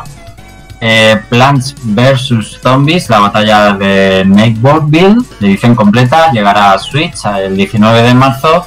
Legend of Mana llegará el 24 de junio. Por primera vez eh, llega este juego a Europa. Es un JRPG de la época de la primera PlayStation. También llegará a PC y PlayStation 4. Outer Wheels llegará a Switch durante este año. Es una de las sorpresas indies para mí de, la presentación. Tales from the Borderlands, el juego de Telltale, basado en Borderlands, el 24 de marzo. Hubo un juego que fue Stoops de Zombie in the Rebel Without a Pulse. Mm, lo siento, pero esto fue un pedazo de mierda. Es un juego del. Esto es un juego des- do- del 2005 que se ve casi como del 2005 también en Switch, por lo que enseñaron. Que bueno, va a ser multiplataforma con cooperativo local y llega el 26 de marzo. Esto fue un poco vergonzoso este anuncio. Lo siento si a alguien le gusta el juego. Eh, Ninja Gaiden Master Collection. Llega el 10 de junio. Es multiplataforma, no solo para Switch. Incluye Ninja Gaiden Sigma 1 y 2 y el 3 que es el Razor Edge. Llega con todos los DLCs. Eh, daos cuenta que el, prim- el primero de estos salió en 2007 y yo sinceramente Sí. lo que mostraron parece que se sigue viendo como de PlayStation 3 al juego. Eh, Eh, sí, que, sí, sí, Spy. Eh, a ver, el. Por, por cierto, el. di- Digamos que, que también está suscitando un poco de polémica el Ninja Gaiden Master Collection. Primero, porque son las versiones Sigma y, recortan ciertas cosas de las versiones originales. Y segundo, que, que, que no va a incluir los modos multijugador de Sigma 2 y, 3, y el 3. Por, por si acaso. Bueno, pues tampoco le veo mucho sentido que los tuviera si son multijugadores que, que no sé Sí. si vale la pena ma- mantener hoy en día, supongo que no, o sea, no les Sí, sale a cuenta. Es, es- es que además van a, a mantener los modos desafío que algunos eran cooperativo con bots, que me pareció muy cutre, la verdad. Madre mía. Pues sí. Y también tenemos eh, Saga Frontier Remastered. Este ya se conocía, pero ahora tenemos fecha, 15 de abril. Es multiplataforma, no solo para Switch. Es una remasterización del juego de PlayStation 1. Llega con textos en inglés y es la primera vez que se publica en Europa. La verdad es que la Switch se está convirtiendo en una consola donde jugar muchos JRPGs de la época 32 bits, 64 bits. Eh, hay muchos clásicos, ¿eh? Y luego tenemos también anuncios que fueron nuevos, juegos nuevos, como fue el DC Super Hero, Hero Girls, ya lo hemos comentado, está basado en la serie de Cartoon Network, para el 4 de junio y es exclusivo de Switch. Samurai Warriors 5 es un juego que va a ser multiplataforma, llegará en verano, pero se anunció en esta direct. Y también, por último, Worlds End Club, 28 de mayo. Es un juego que viene desde el Apple Arcade, ¿vale? No es totalmente nuevo. Es una visual novel de misterio de los creadores del Danganronpa y Zero Escape, que llegará con textos en español. Sí. Muy bien, sí. Spy, ¿quieres comentar algo? Eh, un- una cosa muy cortita. O sea, Sí. eh, Wildlands Club salió en PC en, en septiembre de 2020 también. Digam- digamos que es la, la primera vez que va a salir en consolas y digamos que hay, hay que, que tiene su público que lo esperaba. Eh, yo, eh, yo, yo tengo más que nada curiosidad, porque también es un juego que sale del Apple Arcade y, y suelen ser juego- juegos pequeñitos en general. Pero, pero di- digamos que tengo un- una pequeña esperanza de que sea interesante, sobre todo por, por, el creador que está detrás y, por, y por ciertas cosas que, descu- que, que descubrí del mismo, que me que, al menos a nivel de narrativa me, ah, me, me dejaron muy satisfecho. Eh, eso, sí. Pues en el chat dice Dark que no sabía los recortes en los Ninja Gaiden eh, y que bueno, que como nos faltaron un montón de RPGs en Europa en la, en la época de Super Nintendo y PlayStation 1, pues mira que bien, ahora salen bastantes.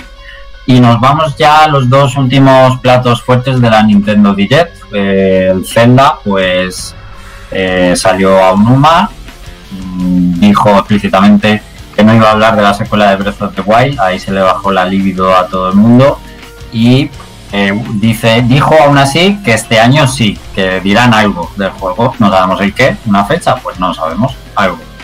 Eh, en cambio, no te dio eso, pero te da un tortazo, iba a decir, pues sí, el Skyward Sword en HD, eh, adaptando los controles por movimiento con los Joy-Con también se podrá jugar con mando pro o con modo portátil, por supuesto, a 60 frames por segundo. Y sacarán, para terminar de sacar los cuartos a la gente, y habrá quien esto lo compre, pues sacarán unos Joy-Con especiales estilizados para Skyward Sword, porque como no son suficientes los 60 euros, pues otros, mm, esto valdrá 60 o 70, ¿no? Los Joy-Con, pues por ahí, otros más. Que también Yo- los sticks. ¿El qué? ¿El qué? Que también les fallan a los sticks. También tendré querrás que te lo repare Nintendo y te volverá a cobrar por arreglártelos. Eh, entonces, a mí, mm, eh, por no entrar en polémica de sobre qué tipo de celda es, a mí lo que peor me pareció es que se veía horrible el juego. Era como lo hemos hecho HD, pero no hemos suavizado los, los gráficos. Entonces se veía como el puto culo. Sin- o sea, es que a mí me echaba para atrás totalmente. Luego se ha abierto un debate bastante eh, intenso sobre que es el 35 aniversario de Zelda y la gente esperaba una especie de trilogy, porque bueno, se había rumoreado y la gente se cree los rumores de que iban a lanzar un trilogy con el Skyward Sword, el Wind Waker y el Twilight Princess, que Wind Waker y- y Twilight Princess fueron también mm, tendencias porque la gente los pedía ya que estaban en Wii U antes que el Skyward Sword. Andrés. Andrés, ¿querías comentar algo? Sí, que me hacía con el micro puesto. Nada, que sí, que llevas toda la razón. Que yo eh, estaba diciendo, joder, mira, van a traer el Skyward tal. Pero cuando acabó el vídeo y sale el logo del Skyward y le ponen el HD, dije, ¿HD? No. ¿De, de dónde sale ese HD? Si, si se ve fatal. Y, y- y me sorprendió, o sea, no estaba pensando que era la, la remasterización HD y cuando salió el símbolo me, me, des- me desencajó la mente de lo mal que se ve. Sí, parecía un juego de, de Virtual Console, la verdad.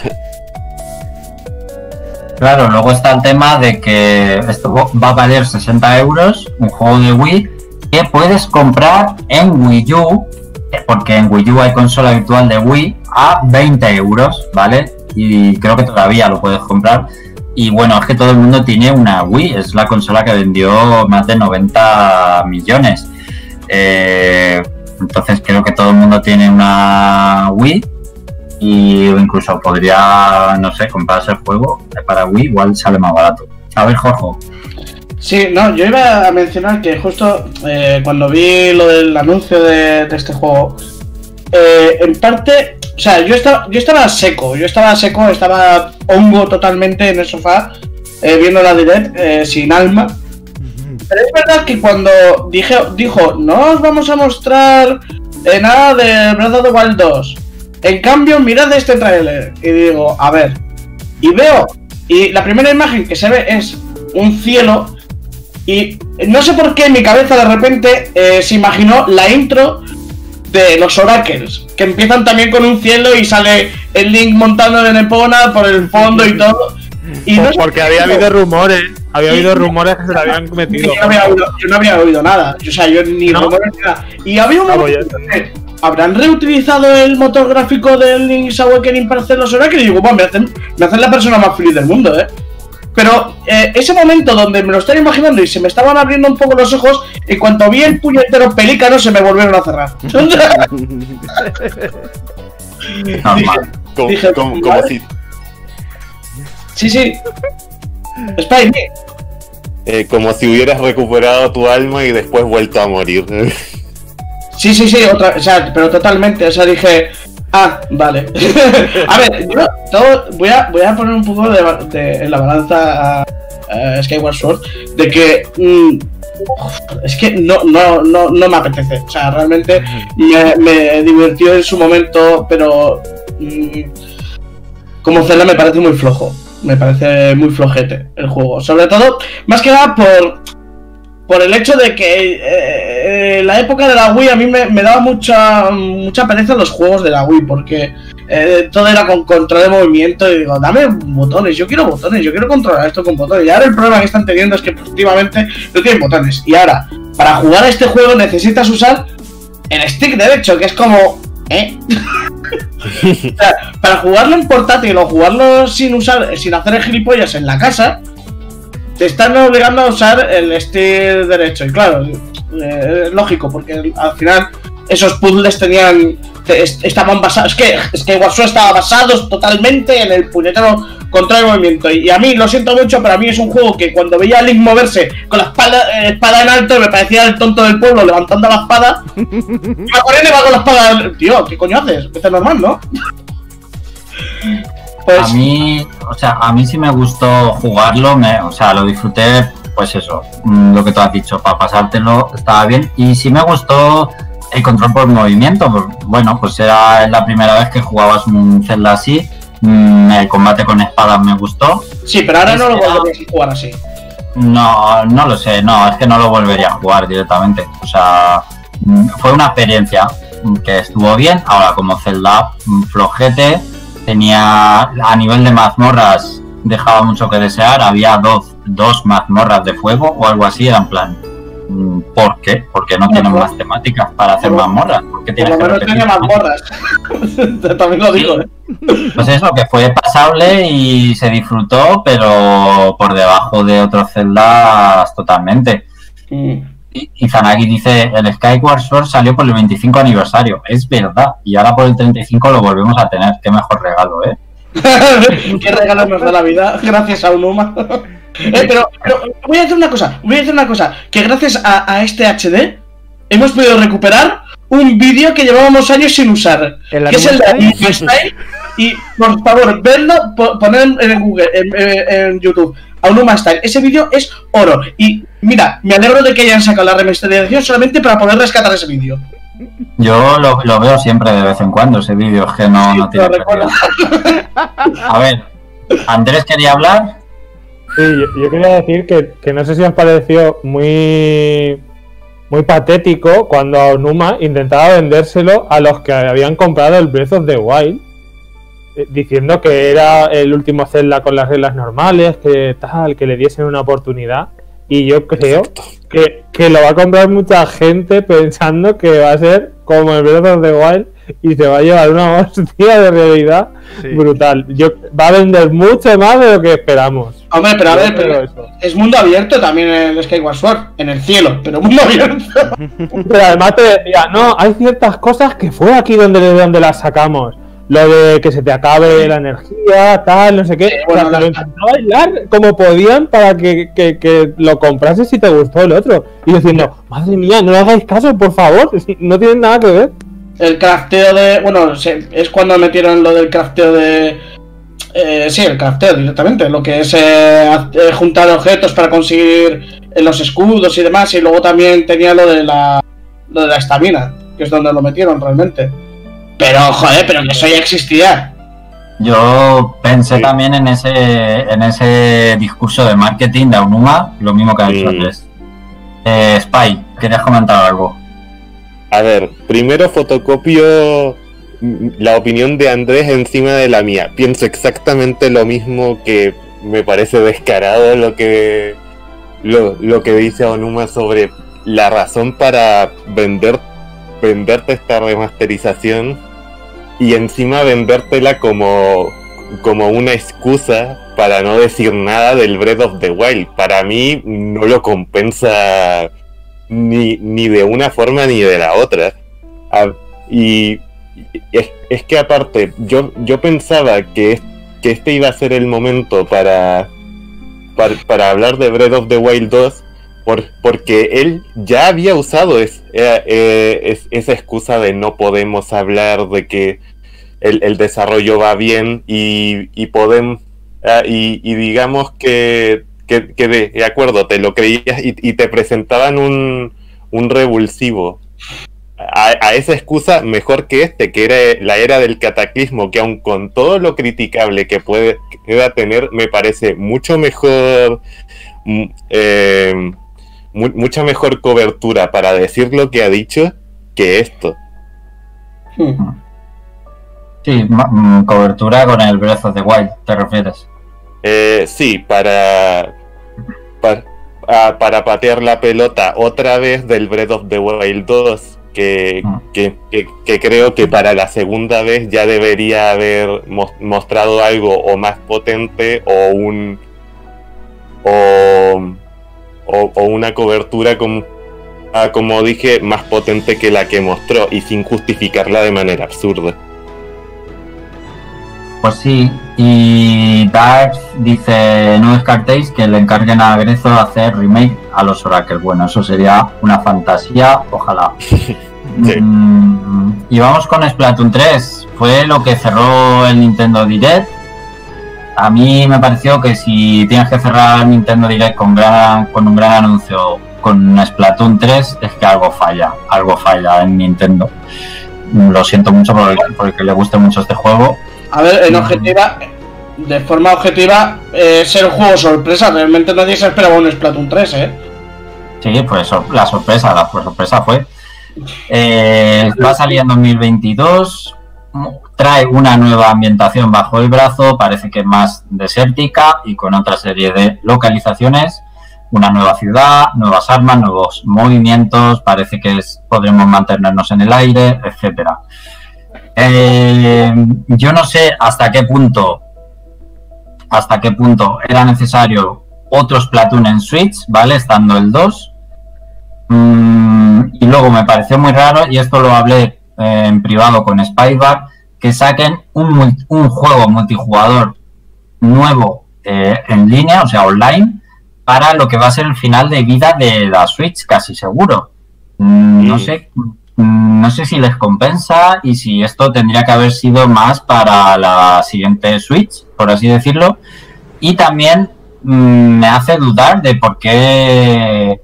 O sea, no sé si es que están cayendo las ventas de Splatoon 2 o el interés y necesitan un tercer juego para resucitarlo, por así decirlo, pero creo que no es exactamente el caso. Me decía Spybar que, que el juego sigue siendo muy jugado en el online.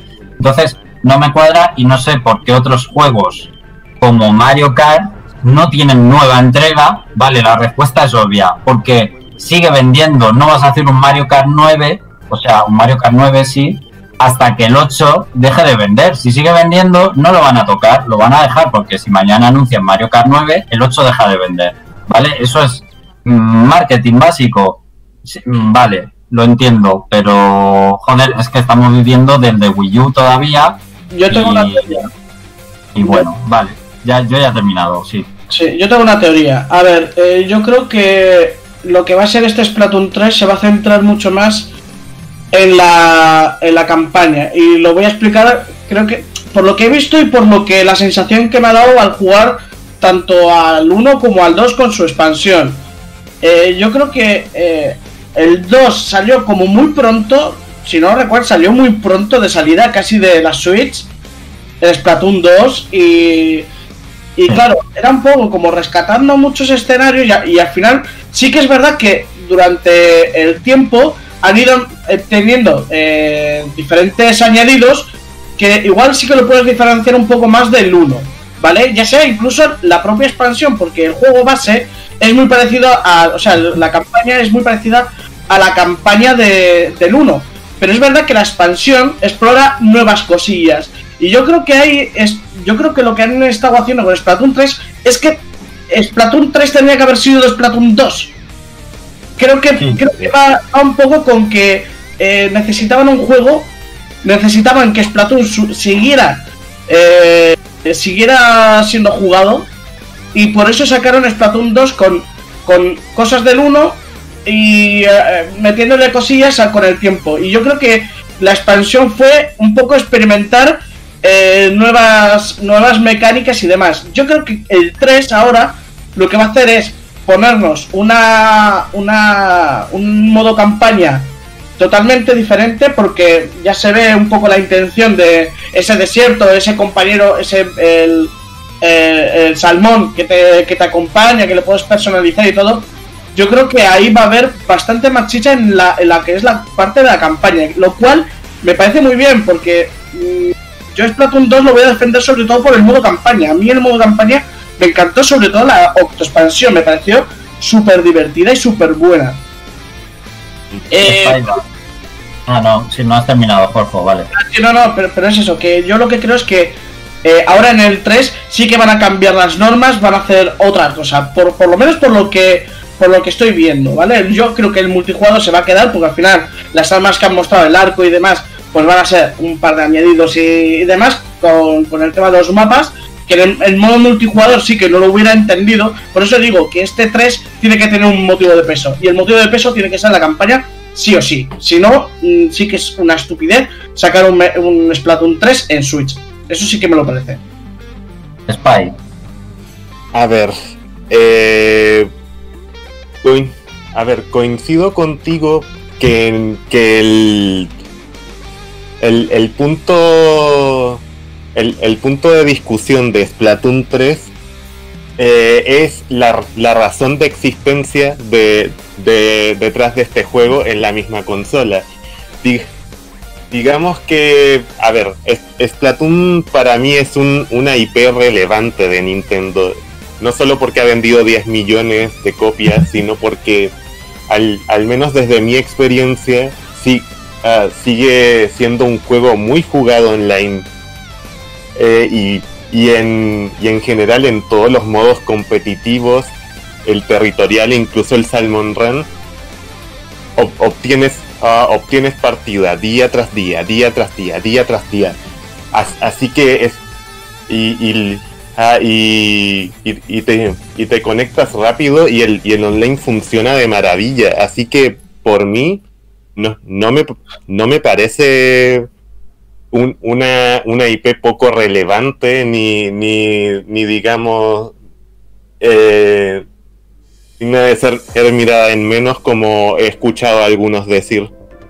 Eh, lo, lo que sí, eh, bueno, y que, que me pregunto por, por qué existe Splatoon 2, como, como dice Jorge, eh, es, espero que, que sea la teoría que dice Jorge, que tenga un contenido para un jugador mucho más, digamos, expandido al algunos al- algunos modos o ideas o, ideas adicionales que no pudieron meterse en Splatoon 2 por tiempo, porque todos sabemos que Splatoon 2 fue título de lanzamiento porque querían retener la, la, la- masa de fans del primero. Y, y, y ojalá que, que sea eso, un, una, un- un- una explosión de una explosión de ideas que, que Splatoon 2 no, no pudo contener, porque fuera de eso lo que veo es que se está rompiendo la comunidad de, de Splatoon 2 cuando todavía es saludable, incluso sin Splatfest. Y, y, me, y sabes a qué me recuerda sospechosamente al modelo de Call of Duty, de, de, de sacar es- o, al menos al modelo que, que Call of Duty tenía hace al- algunos años, de sacar juegos an- ca- ca- cada, cada X tiempo que tuvieran un multijugador diferente y con una campaña que no le, eh, que no le interesaba a nadie. Ojalá, ojalá me equivoque, ojalá por, por favor eh, que es- escucharme después en el futuro y, y por y, por y por favor aborrecerme a mí mismo de que dije esto. Pero es eso es lo que me recuerda cuando cuando, cuando veo lo que se sacrifica al sacar un, un, un nuevo juego tan pronto. O eso es lo que me parece. Yo, a ver, lo que ha dicho Jorge, lo único motivo por el que compro ya un Splatoon 3 es porque aquí lo dijimos siempre y es que el 2 no era 2, era 1.5. Visto así, el, realmente el que da el salto desde el 1 es, es este 3. Entonces, en ese sentido, pero Nintendo tiene que ser consciente de que ahora que está anunciado, las ventas de Splatoon 2 van a bajar. O van a bajar algo. Entonces, bueno, ellos sabrán. Yo seguramente se podría haber mantenido la consola con el 2 y vender la siguiente consola teniendo este juego, pero ellos desde luego saben lo que hacen mejor que, yo o que nosotros. Mm, Bueno, pues ya estaría. Mm, Yo no tenía esperanza, los siempre mencionados Metroid Prime 4 y Bayonetta 3, no, no pensaba que lo fueran a mostrar, pero ahora algo me huele mal cuando nos han enseñado, por ejemplo, eh, proyectos como el Project Triangle este y el Splatoon 3, que son a 2022, y todavía sigue sin enseñar nada de Metroid y Bayonetta. Algo va mal en su desarrollo, obviamente, cuando, cuando no están mostrando nada, más allá ni los mencionan. más allá del COVID, me refiero, más allá del COVID, que sabemos que esto retrasa, pero más allá del coronavirus, algo hay podrido en el desarrollo de Metroid y Bayonetta, que no dudo que cuando salgan va a ser la máxima calidad posible, porque Nintendo siempre prefiere retrasar un juego antes que sacarlo mal, ¿vale? Ahí siempre voy a estar de su lado. Pero como los japoneses son tan herméticos, nunca vamos a saber cuáles son estos, problem estos problemas, ¿no? Pero algún problema y está habiendo, obviamente, porque no es normal, especialmente lo de Bayonetta. Yo Sí. vuelvo a repetir lo del E3.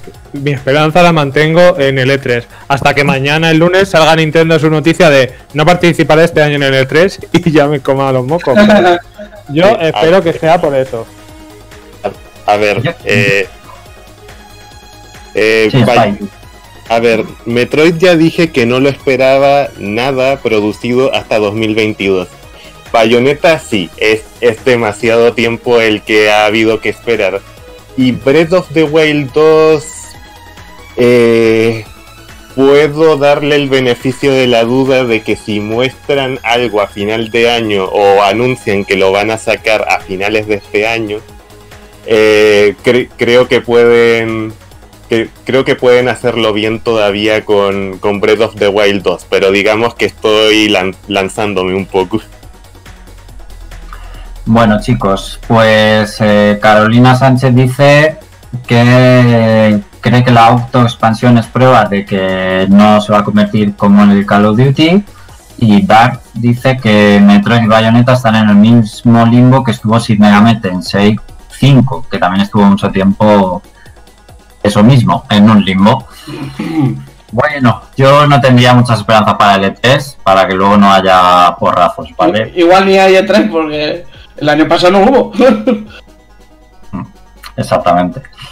Bueno, pues José Carlos, danos un resumen entusiasta de la BlizzCon.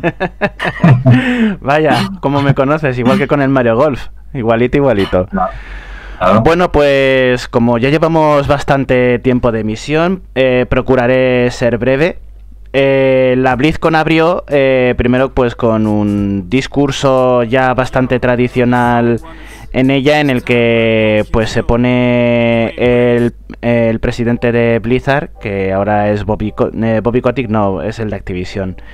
Ahora no me sale el nombre, pero sí que es el típico de hablar de la comunidad, hablar de que formamos una gran familia con toda la afición del juego, pues lo mismo que hace el presidente de un club de fútbol. Después de eso ya pasamos a los juegos y el primer anuncio fue un recopilatorio con los primeros videojuegos de Blizzard ya que están celebrando el 30 aniversario de la fundación de la compañía.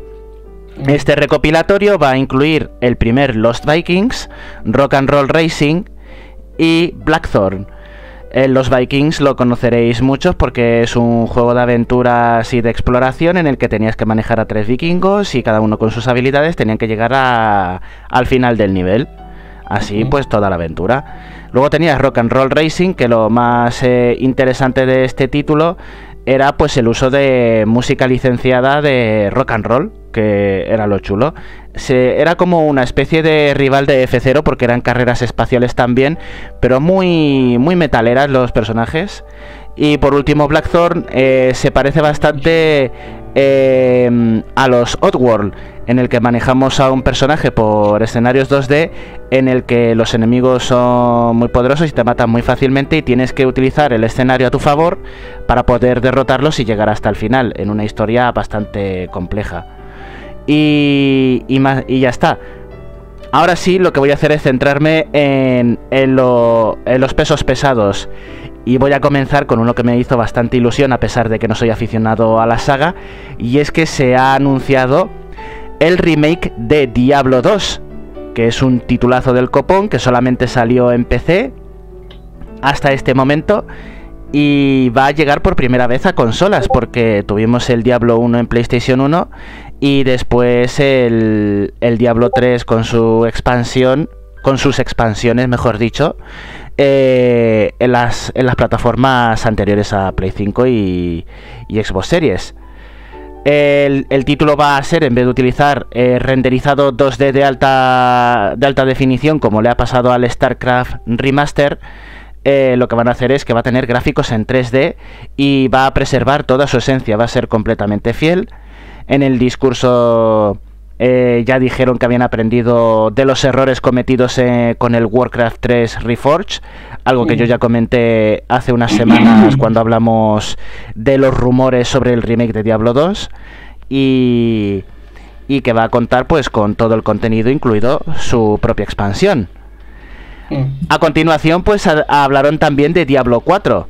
Diablo 4 eh, profundizó en, un personaje que hacía bastante que no salía en la saga, eh, que es la pícara, y nos presentaron pues un tráiler de historia con gráficos in-game que me pareció espectacular. Al principio me engañó, pensaba que era pre-renderizado, pero no, es como se va a ver el juego en las, en las escenas cinemáticas y ya después pues mostrando sus habilidades con el arco y el combate cuerpo a cuerpo. La verdad es que es realmente prometedor y, y, la verdad es que hace bastante ilusión ver que eh, los fans de Diablo van, en, van viento en popa. Eh, hicieron un breve comentario sobre el, el Diablo para móviles, más que nada de que ya hubo gente invitada a una alfa privada y que recabando los datos que han recibido de ella, pues seguirán mejorando el título. Y que le queda poco para ser lanzado eh, también el título para móviles. Esperemos que esperemos que no sea aunque sea para móviles que no abuse demasiado de los micropagos, que pero evidentemente eh, tiene toda la pinta de que está enfocado al público chino, así que ellos son los que desembolsan. Ya veremos. Para eso tenemos el Diablo 2 y el Diablo 4. Que por cierto, el, el Diablo 2 eh, va a salir también en... Aparte de las consolas actuales, va a salir en Play 4, Xbox One y Nintendo Switch, que no lo he mencionado. Ahora pues eh, quería hablaros de, de World of Warcraft, que pasando muy rápidamente porque esto eh, mm, pues lo- es lo típico. Eh, como en todas las BlizzCon, pues se anuncia o una expansión o un nuevo parche. En este caso, pues ha tocado un nuevo parche. Un nuevo parche que adelanta la historia de las Tierras Sombrías, en las que nos presentan a Anduin, que se va a volver malvado, estará poseído por el, el jefe final de la expansión, el carcelero.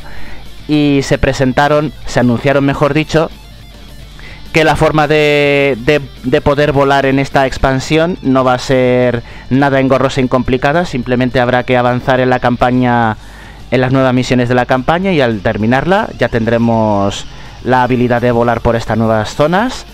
Se va a añadir una nueva zona eh, a lo que es el continente de las tierras sombrías, con, pues eso, con su propia parte de la campaña, con sus nuevas misiones y también vamos a se ha presentado una nueva mazmorra de bandas para de entre 10 y, y 30 jugadores, como siempre, que estará relacionada con la Torre de los Condenados y habrá una nueva mega mazmorra que me ha parecido curioso que hayan anunciado la mega mazmorra de esta expansión, que es una mazmorra de dificultad mítica con 8 jefes finales, que eso es como si fuera una mini raid, una mini banda y la han anunciado pues ya en este parche en el 9.1 cuando es algo más propio de la mitad de la expansión. No sé si con esto están dejando entrever que va a tener unos ciclos de parches de contenido demasiado espaciados y por eso no es la dan ahora. Y todo lo demás que mostraron pues fueron cositas más para alegrarle la vida a los fans que no son nada destacables en un, en un resumen más allá de nuevos cosméticos, nuevas armas, etcétera, etcétera, etcétera. También anunciado, anunciaron para World of Warcraft, en esta ocasión para World of Warcraft eh, Classic, eh, que la expansión de la Burning Crusade va a estar disponible eh, cerca del verano. La verdad es que hace ilusión porque mucha gente nostálgica no solamente era fan de, de World of Warcraft Classic, sino de la primera expansión, de la Burning. Y luego cuando llegue of the Lich King, ahí es cuando ya se va a resuscribir todo el mundo. Eh, Burning Crusade, eh, pues eso, eh, incluyó el primer continente expandido de Terrayende, creó el vuelo, que solamente se podía volar allí, y se hicieron cambios a las clases, se añadieron un montón de mazmorras, un montón de bandas, eh, las misiones diarias nuevas, pues todo lo que ya conocemos. Y van los jugadores a tener la posibilidad de conservar su personaje en los servidores de World of Warcraft Classic, o bien pueden clonarlos para llevarlos a Burning Crusade, a un servidor que tenga la expansión, por lo que no va a desaparecer World of Warcraft Classic, sino que tendrás la elección de jugar a ambas versiones, por lo que por primera vez en la historia de este videojuego tenemos tres versiones simultáneamente con una sola mm, con una sola suscripción. Podemos jugar a como está ahora mismo de forma actual con las Tierras Sombrías, al Classic y a la Burning Crusade Classic. Y si el modelo de negocio va a ser así, pues imagino que el resto de expansiones, cuando termine el ciclo de la expansión anterior, pues seguirán anunciando las demás. Ahora voy a cambiar y voy a mencionaros eh, la nueva expansión de cartas de, de Hearthstone que se va a titular eh, Forjado en los Baldíos. eh, pues eso, eh, estará ambientada en esta zona bastante conocida por los fans de World of Warcraft, la zona desértica de Kalimdor. Y lo, lo más importante que presentaron para esta expansión es que va a haber un set eh, básico de cartas totalmente renovado en el que se van a incluir muchas de las mejores cartas del, del juego para que sean accesibles para todos los jugadores y, y así poder crear mazos de cartas de forma más, ah, más accesibles para la gente que se incorpore ahora al juego. También harán nuevos sets de cartas clásicos para los que quieran jugar de la forma loca que había antes. Y además han anunciado que para a lo largo de este año van a presentar un nuevo modo de juego de cartas conocido como los mercenarios, del que no han dado muchos detalles, y pero que al parecer va a tener eh, toques de roguelike, por lo que tendrás que crearte un mazo con un personaje que irá subiendo de nivel hasta terminarte lo que es el, el recorrido de, de, ni- de niveles y misiones para obtener recompensas. Y, y mostraron pues más detalles sobre cartas que van a poder subir de nivel dependiendo del mana que tenga el jugador, eh, nuevas cartas de la propia expansión y cada uno pues interesado con lo que con lo que más le guste de las cartas. Y finalmente quería añadir, porque estos fueron los anuncios que se hicieron en la ceremonia de inauguración, pero aparte se hicieron varios paneles eh, de todos estos juegos y uno de ellos que fue el que, si os habéis dado cuenta, no he mencionado a Overwatch. Overwatch eh, sigue un poco eh, en modo mantenimiento. Overwatch 1 no tiene parches de contenido de gran envergadura. Solamente van a seguir renovando los eventos clásicos. Pero sí que mostraron una mesa redonda en la que mostraron el nuevo contenido de Overwatch 2 que me pareció súper interesante. Mostraron un poco de un nuevo héroe. También mostraron cómo iba a ser el PvE, el modo cooperativo de los de, de, Overwatch 2, que no el modo historia, un modo cooperativo en el que se realizarán pequeñas misiones que van a variar eh, dependiendo de la misión. Se mostraron a los nuevos enemigos que van a incluir en Overwatch 2 con la verdad que mejores eh, eh, tácticas y funcionalidades para los enemigos para que sea más variado. Me recordó bastante a Left 4 Dead, con enemigos muy especializados en determinadas acciones para separar al grupo, eh, provocar diferentes disturbios en la zona de combate. Me pareció bastante prometedor. Y por último, pues ya dijeron que no iban a anunciar una fecha, que el juego saldría cuando esté terminado, cosa que me pareció una auténtica chafada. Dijeron que saldría un alfa y una beta de las que sí que estarían este año 2021, pero que el juego como mínimo se va a ir a 2022. Eh, y nada más, esos son los detalles principales de esta BlizzCon. La verdad es que han sido bastantes anuncios buenos e interesantes. Y mi principal preocupación es que llevan una temporada los de Blizzard que alternan entre BlizzCon buena y BlizzCon mala. Así que si han soltado toda esta artillería para este año, pues me preocupa que la siguiente BlizzCon se quede se quede muy insípida y o peor que sea un fracaso de BlizzCon. Espero que no nos den no sigan el patrón. Jorge. No, yo iba a comentar una una pequeña, pequeña anécdota con lo del el Diablo 2 que a un, un, colega me ha pasado me había pasado con el Zelda que se estaba partiendo el culo porque habían dicho, joder, hacen una remasterización, qué tontos que se lo va a comprar todo el mundo. Y a los cinco me manda, a los cinco minutos me manda lo del diablo, digo, serán cabrones, porque a él le, le, encanta el diablo y dice, te lo vas a comprar. Mira, nada, pero sin más. Eh, Diablo 2 sí que me interesó, fíjate que me, pues eso, que, lo, que me lo pasó el, el, el colega este, dije, ah, pues qué bien, me pareció un buen juego, nunca me lo he terminado. Sí que lo jugué en su momento, pero nunca lo he terminado y oye, pues bien. Fíjate, me ha hecho más ilusión eso que la propia Nintendo Direct. Es, es que es verdad, sí. esta BlizzCon hace más ilusión para, para el fan en general y los fans de Blizzard que para los fans de Nintendo esta Nintendo Direct. Eh, Venga, José, José, vámonos. Sí, Spybar. Eh, Tú eh, habías dicho que Diablo 2 Remaster iba a salir para consolas. El Diablo 2 sí. Ah, de, de acuerdo. En- entonces, entonces estaba despistado y no lo escuché. Sí, sí, va a salir en PCs y en consolas.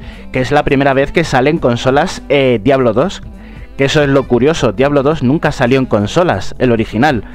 Solamente salió el Diablo 1, que ya lo mencioné. ¿Te vas a pillar Diablo 2 para Switch?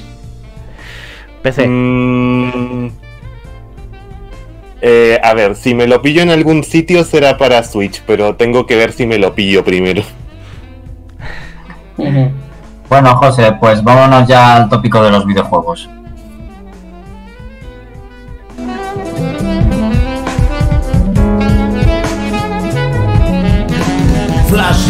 Noticias. Que nada se nos pase por alto. Las otras noticias. Flashroom Noticias. Y vamos zumbando para terminar con la emisión de hoy con un nuevo tópico de los videojuegos en la sección de Flashroom Noticias. Muy rápidamente, sin introducciones, atentos. Este es el tópico de esta semana. El maligno enlatado, o el maligno en bote, como os guste decirlo. El maligno enlatado maligno en bote.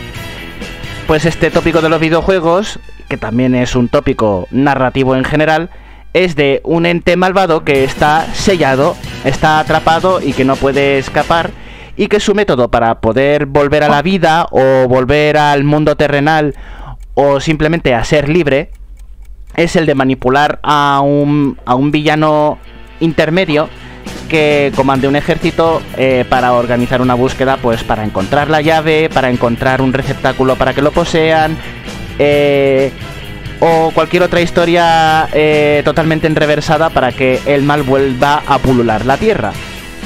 Así de sencillo este tópico. Y además, eh, como siempre, eh, al ser un tópico, muchos videojuegos también cumplen eh, con este tópico, sobre todo los narrativos y los juegos de rol. Chicos, eh, si no tenéis así una idea de un maligno enlatado, un maligno en bote, yo voy diciendo alguno, pero no sé si tendréis ya alguno para decirme. Sí, sí, venga, Ganon 2. Ga- O Ganon, mejor dicho. Ahora ya está despachado, venga. Luego. venga, siguiente. Fire Emblem. A- Hombre, a ver, es que eh, Mira, yo creo que el ejemplo más, más claro es el de Twilight Princess porque es en plan como... eh, Ese, ese es el meme que tengo yo con Frank, que es el de... Cuando juegas un juego de, de, de, de Zelda, al principio crees que va a ser Ganon. Pero luego te presentan otro enemigo y entonces dices, ah, no es Ganon. Pero luego al final sí que es Ganon. pues eso, eso lo empezó Twilight Princess. Sí, Yo, sí. yo creo que tengo dos. Eh, vamos a darle la oportunidad a Spy y luego me dices tú, Alex. Spy, venga. Venga. A ver, es- mm, tengo una sospecha de que se lo voy a robar a Alex. Así que no sé si. Bien, perfecto. No, dilo tú, dilo tú, yo tengo otro. Ok. A ver. A ver, sin, sin hacer spoiler, el, el enemigo final de Hollow Knight eh, eh, cum- cumple, cumple a cabalidad el tópico que, bueno, que no, no sé si puedo decir un poco más de ese, de ese enemigo porque tampoco es que sea un juego tan, tan longevo Hollow Knight. Vamos a ver, pues está el, el jefe final normal, es el Hollow Knight. Pero luego, pues hay otra cosa detrás. Si te sacas el final, Eh. bueno, ya está. Eh, sí, ah, sí, me refería a enemigo final auténtico, pero, pero sí, está eh, buena precisión. Bueno, además el título de Hollow Knight deja bastante claro quién es el bote, ¿eh? así que yo creo que... ¡Oh, ¡Qué profundo! ¡Qué profundo! Le aca- te acaba de dar la vuelta, chaval. O sea, ¡buah! ¿Qué te Este es eh, cerebro gra- galáctico trascendido. Eso. Es, es como así. Me- me- me- esta sección, esta sección saca lo mejor de nosotros. El juego se llama igual que la sección, o parecido. ¡Oh, Dios mío! Como, Bueno, como eh, si hubieran pensado en el tópico antes de, de hacer el videojuego. Tal cual, tal cual. Tal cual, ¿verdad? Bueno chicos, vamos a dejarnos del meta y vamos a, a seguir comentando más. No sé si en el chat alguno habrá aportado... eh, no sé, es, será esto. De, mom- de momento creo que no. Eh, bueno, más ejemplos de Zelda. Eh, dice, bueno, sí, David Abraham X dice Formotis de Fire Emblem Sacred Stones. Que, buah, no me acuerdo de eso. Yo tampoco. Y dice Flowey de Undertale. Sí, hombre, por supuestísimo, hombre. Es un mal enlatado y se intenta liberar a sí mismo, que es lo chulo. No es como en otros juegos que necesita un villano intermedio. Aquí. Aquí el bueno es el que ayuda a liberar el mal. Eso está muy bien, perfecto, perfecto. Mm, Dark dice Flowey lo pensé, pero no está sellado.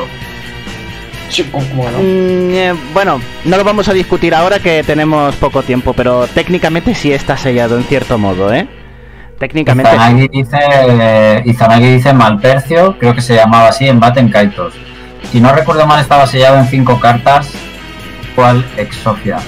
Eh, yo he pensado en Baten Kaitos antes, pero no me acuerdo exactamente. El hada esta que te acompaña al principio, que, que parece tipo Navi, y que luego se es, es mala. O sea, no, es que te ayuda es, es el malo. Si no habéis jugado Baten Kaitos, pues ya os he jodido la trama Qué pero tiene muchos años, así que os aguantáis. Eso, eso. podemos decir a Eris, podemos decir eso. Eso, eso, sí, Eh, Y, de habla- eso. y hablando de, y hablando de Eris, eh, Sephiroth, por ejemplo, también es un, una lata. Eh, Sephiroth, más bien Génova. Yo diría no, Génova. no, no, no, Sephiroth. Perdona. El que ves en todo momento es Génova, disfrazado de Sephiroth. Bueno, vale. Pero, pero, pero te lo voy a comprar porque en el remake no se queda, no queda muy claro. Venga, estamos ahí. ¿La gallina o el huevo? Sí. Venga, va. Pues, pues Supongo eso. que también entraría eh, Ivy, se llamaba, por lo que veo en Google, que no me acuerdo ya, de Bravely Default, el hada. Sí, también. Bueno, no, mejor dicho, Bueno. el, el- a la que, al que sirve ella. Mm, bueno, sí. Eso es.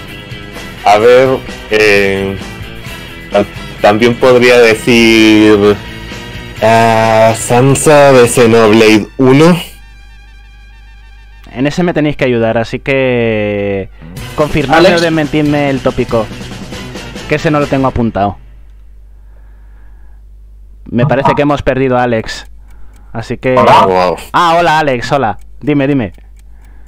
Lanza, no, es que no me acuerdo. Sí, sí, sí, sí que le vale. Ah, Sí que, sí que le vale, sí.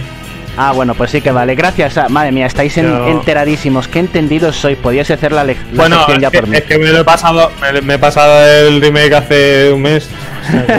Así que te acuerdas de forma perfecta. Muy bien, pues. Bueno, a ver, mi, mi- mi ejemplo era, que yo tenía dos, ¿vale? Eh, era el otro, aparte de Hollow Knight, es el Bloodborne, ¿vale? Eh, el es, un, es muy parecido a Hollow Knight, en realidad. El, Ah, ma- sí. el, el mal, el malo por defecto es eh, Herman, el primer cazador. De hecho, bueno, es más difícil el malo del final secreto que está detrás de todo, que es la presencia lu- lunar, que es una especie de dios en decadencia y entonces él lo que está intentando es volver a ganar poder.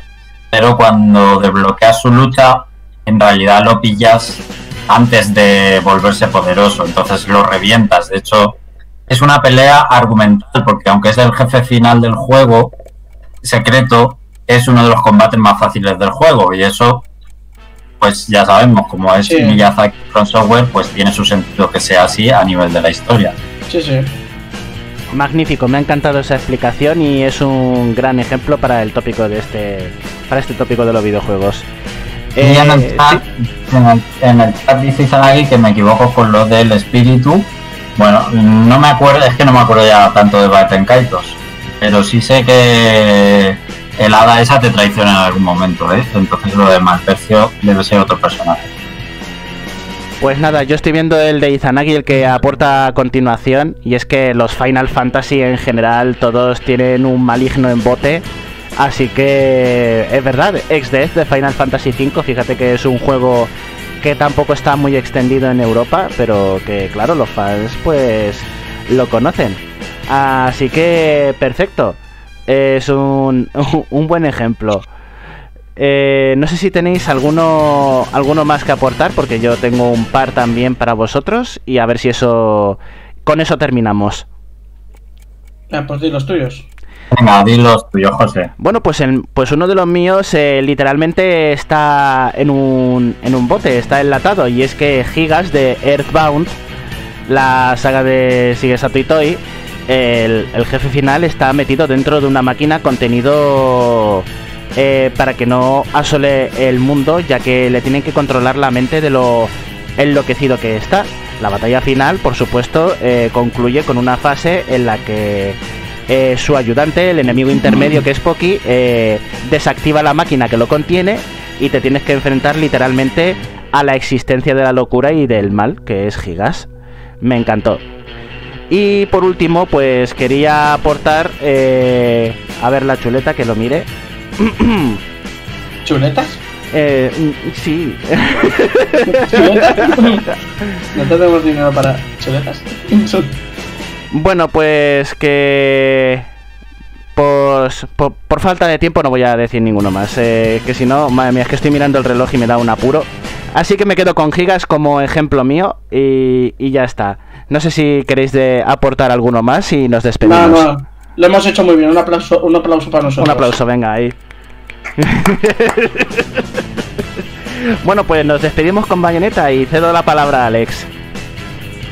Muy bien, pues eh, bueno, Dark aportaba también la princesa Shrub en Compañeros en el Tiempo. Magnífica. Eh, eh, ¿Esto qué era? De Mario y Luigi. Mario y Luigi. Ah, eh, Partners in Time, vale, sí. Vale, vale. Ahí eh, me ha fallado la traducción. Bueno, pues muchas gracias a todos los que nos habéis acompañado esta tarde en el chat, o lo vais a hacer en diferido y por dejar también que os acompañemos eh, nosotros este ratito. Eh, gracias a Andrés, eh, Jorge, José Carlos, Spicebar. eh, espero que te haya gustado la experiencia, Spy. Eh, muy mm, y- igual igual me disculpo si he hablado un poco de más pero en notas generales muy muy agradecido por todo Muy bien, esperamos verte más por aquí, chicos. Eh, volvemos el sábado que viene y nada más. Hasta luego.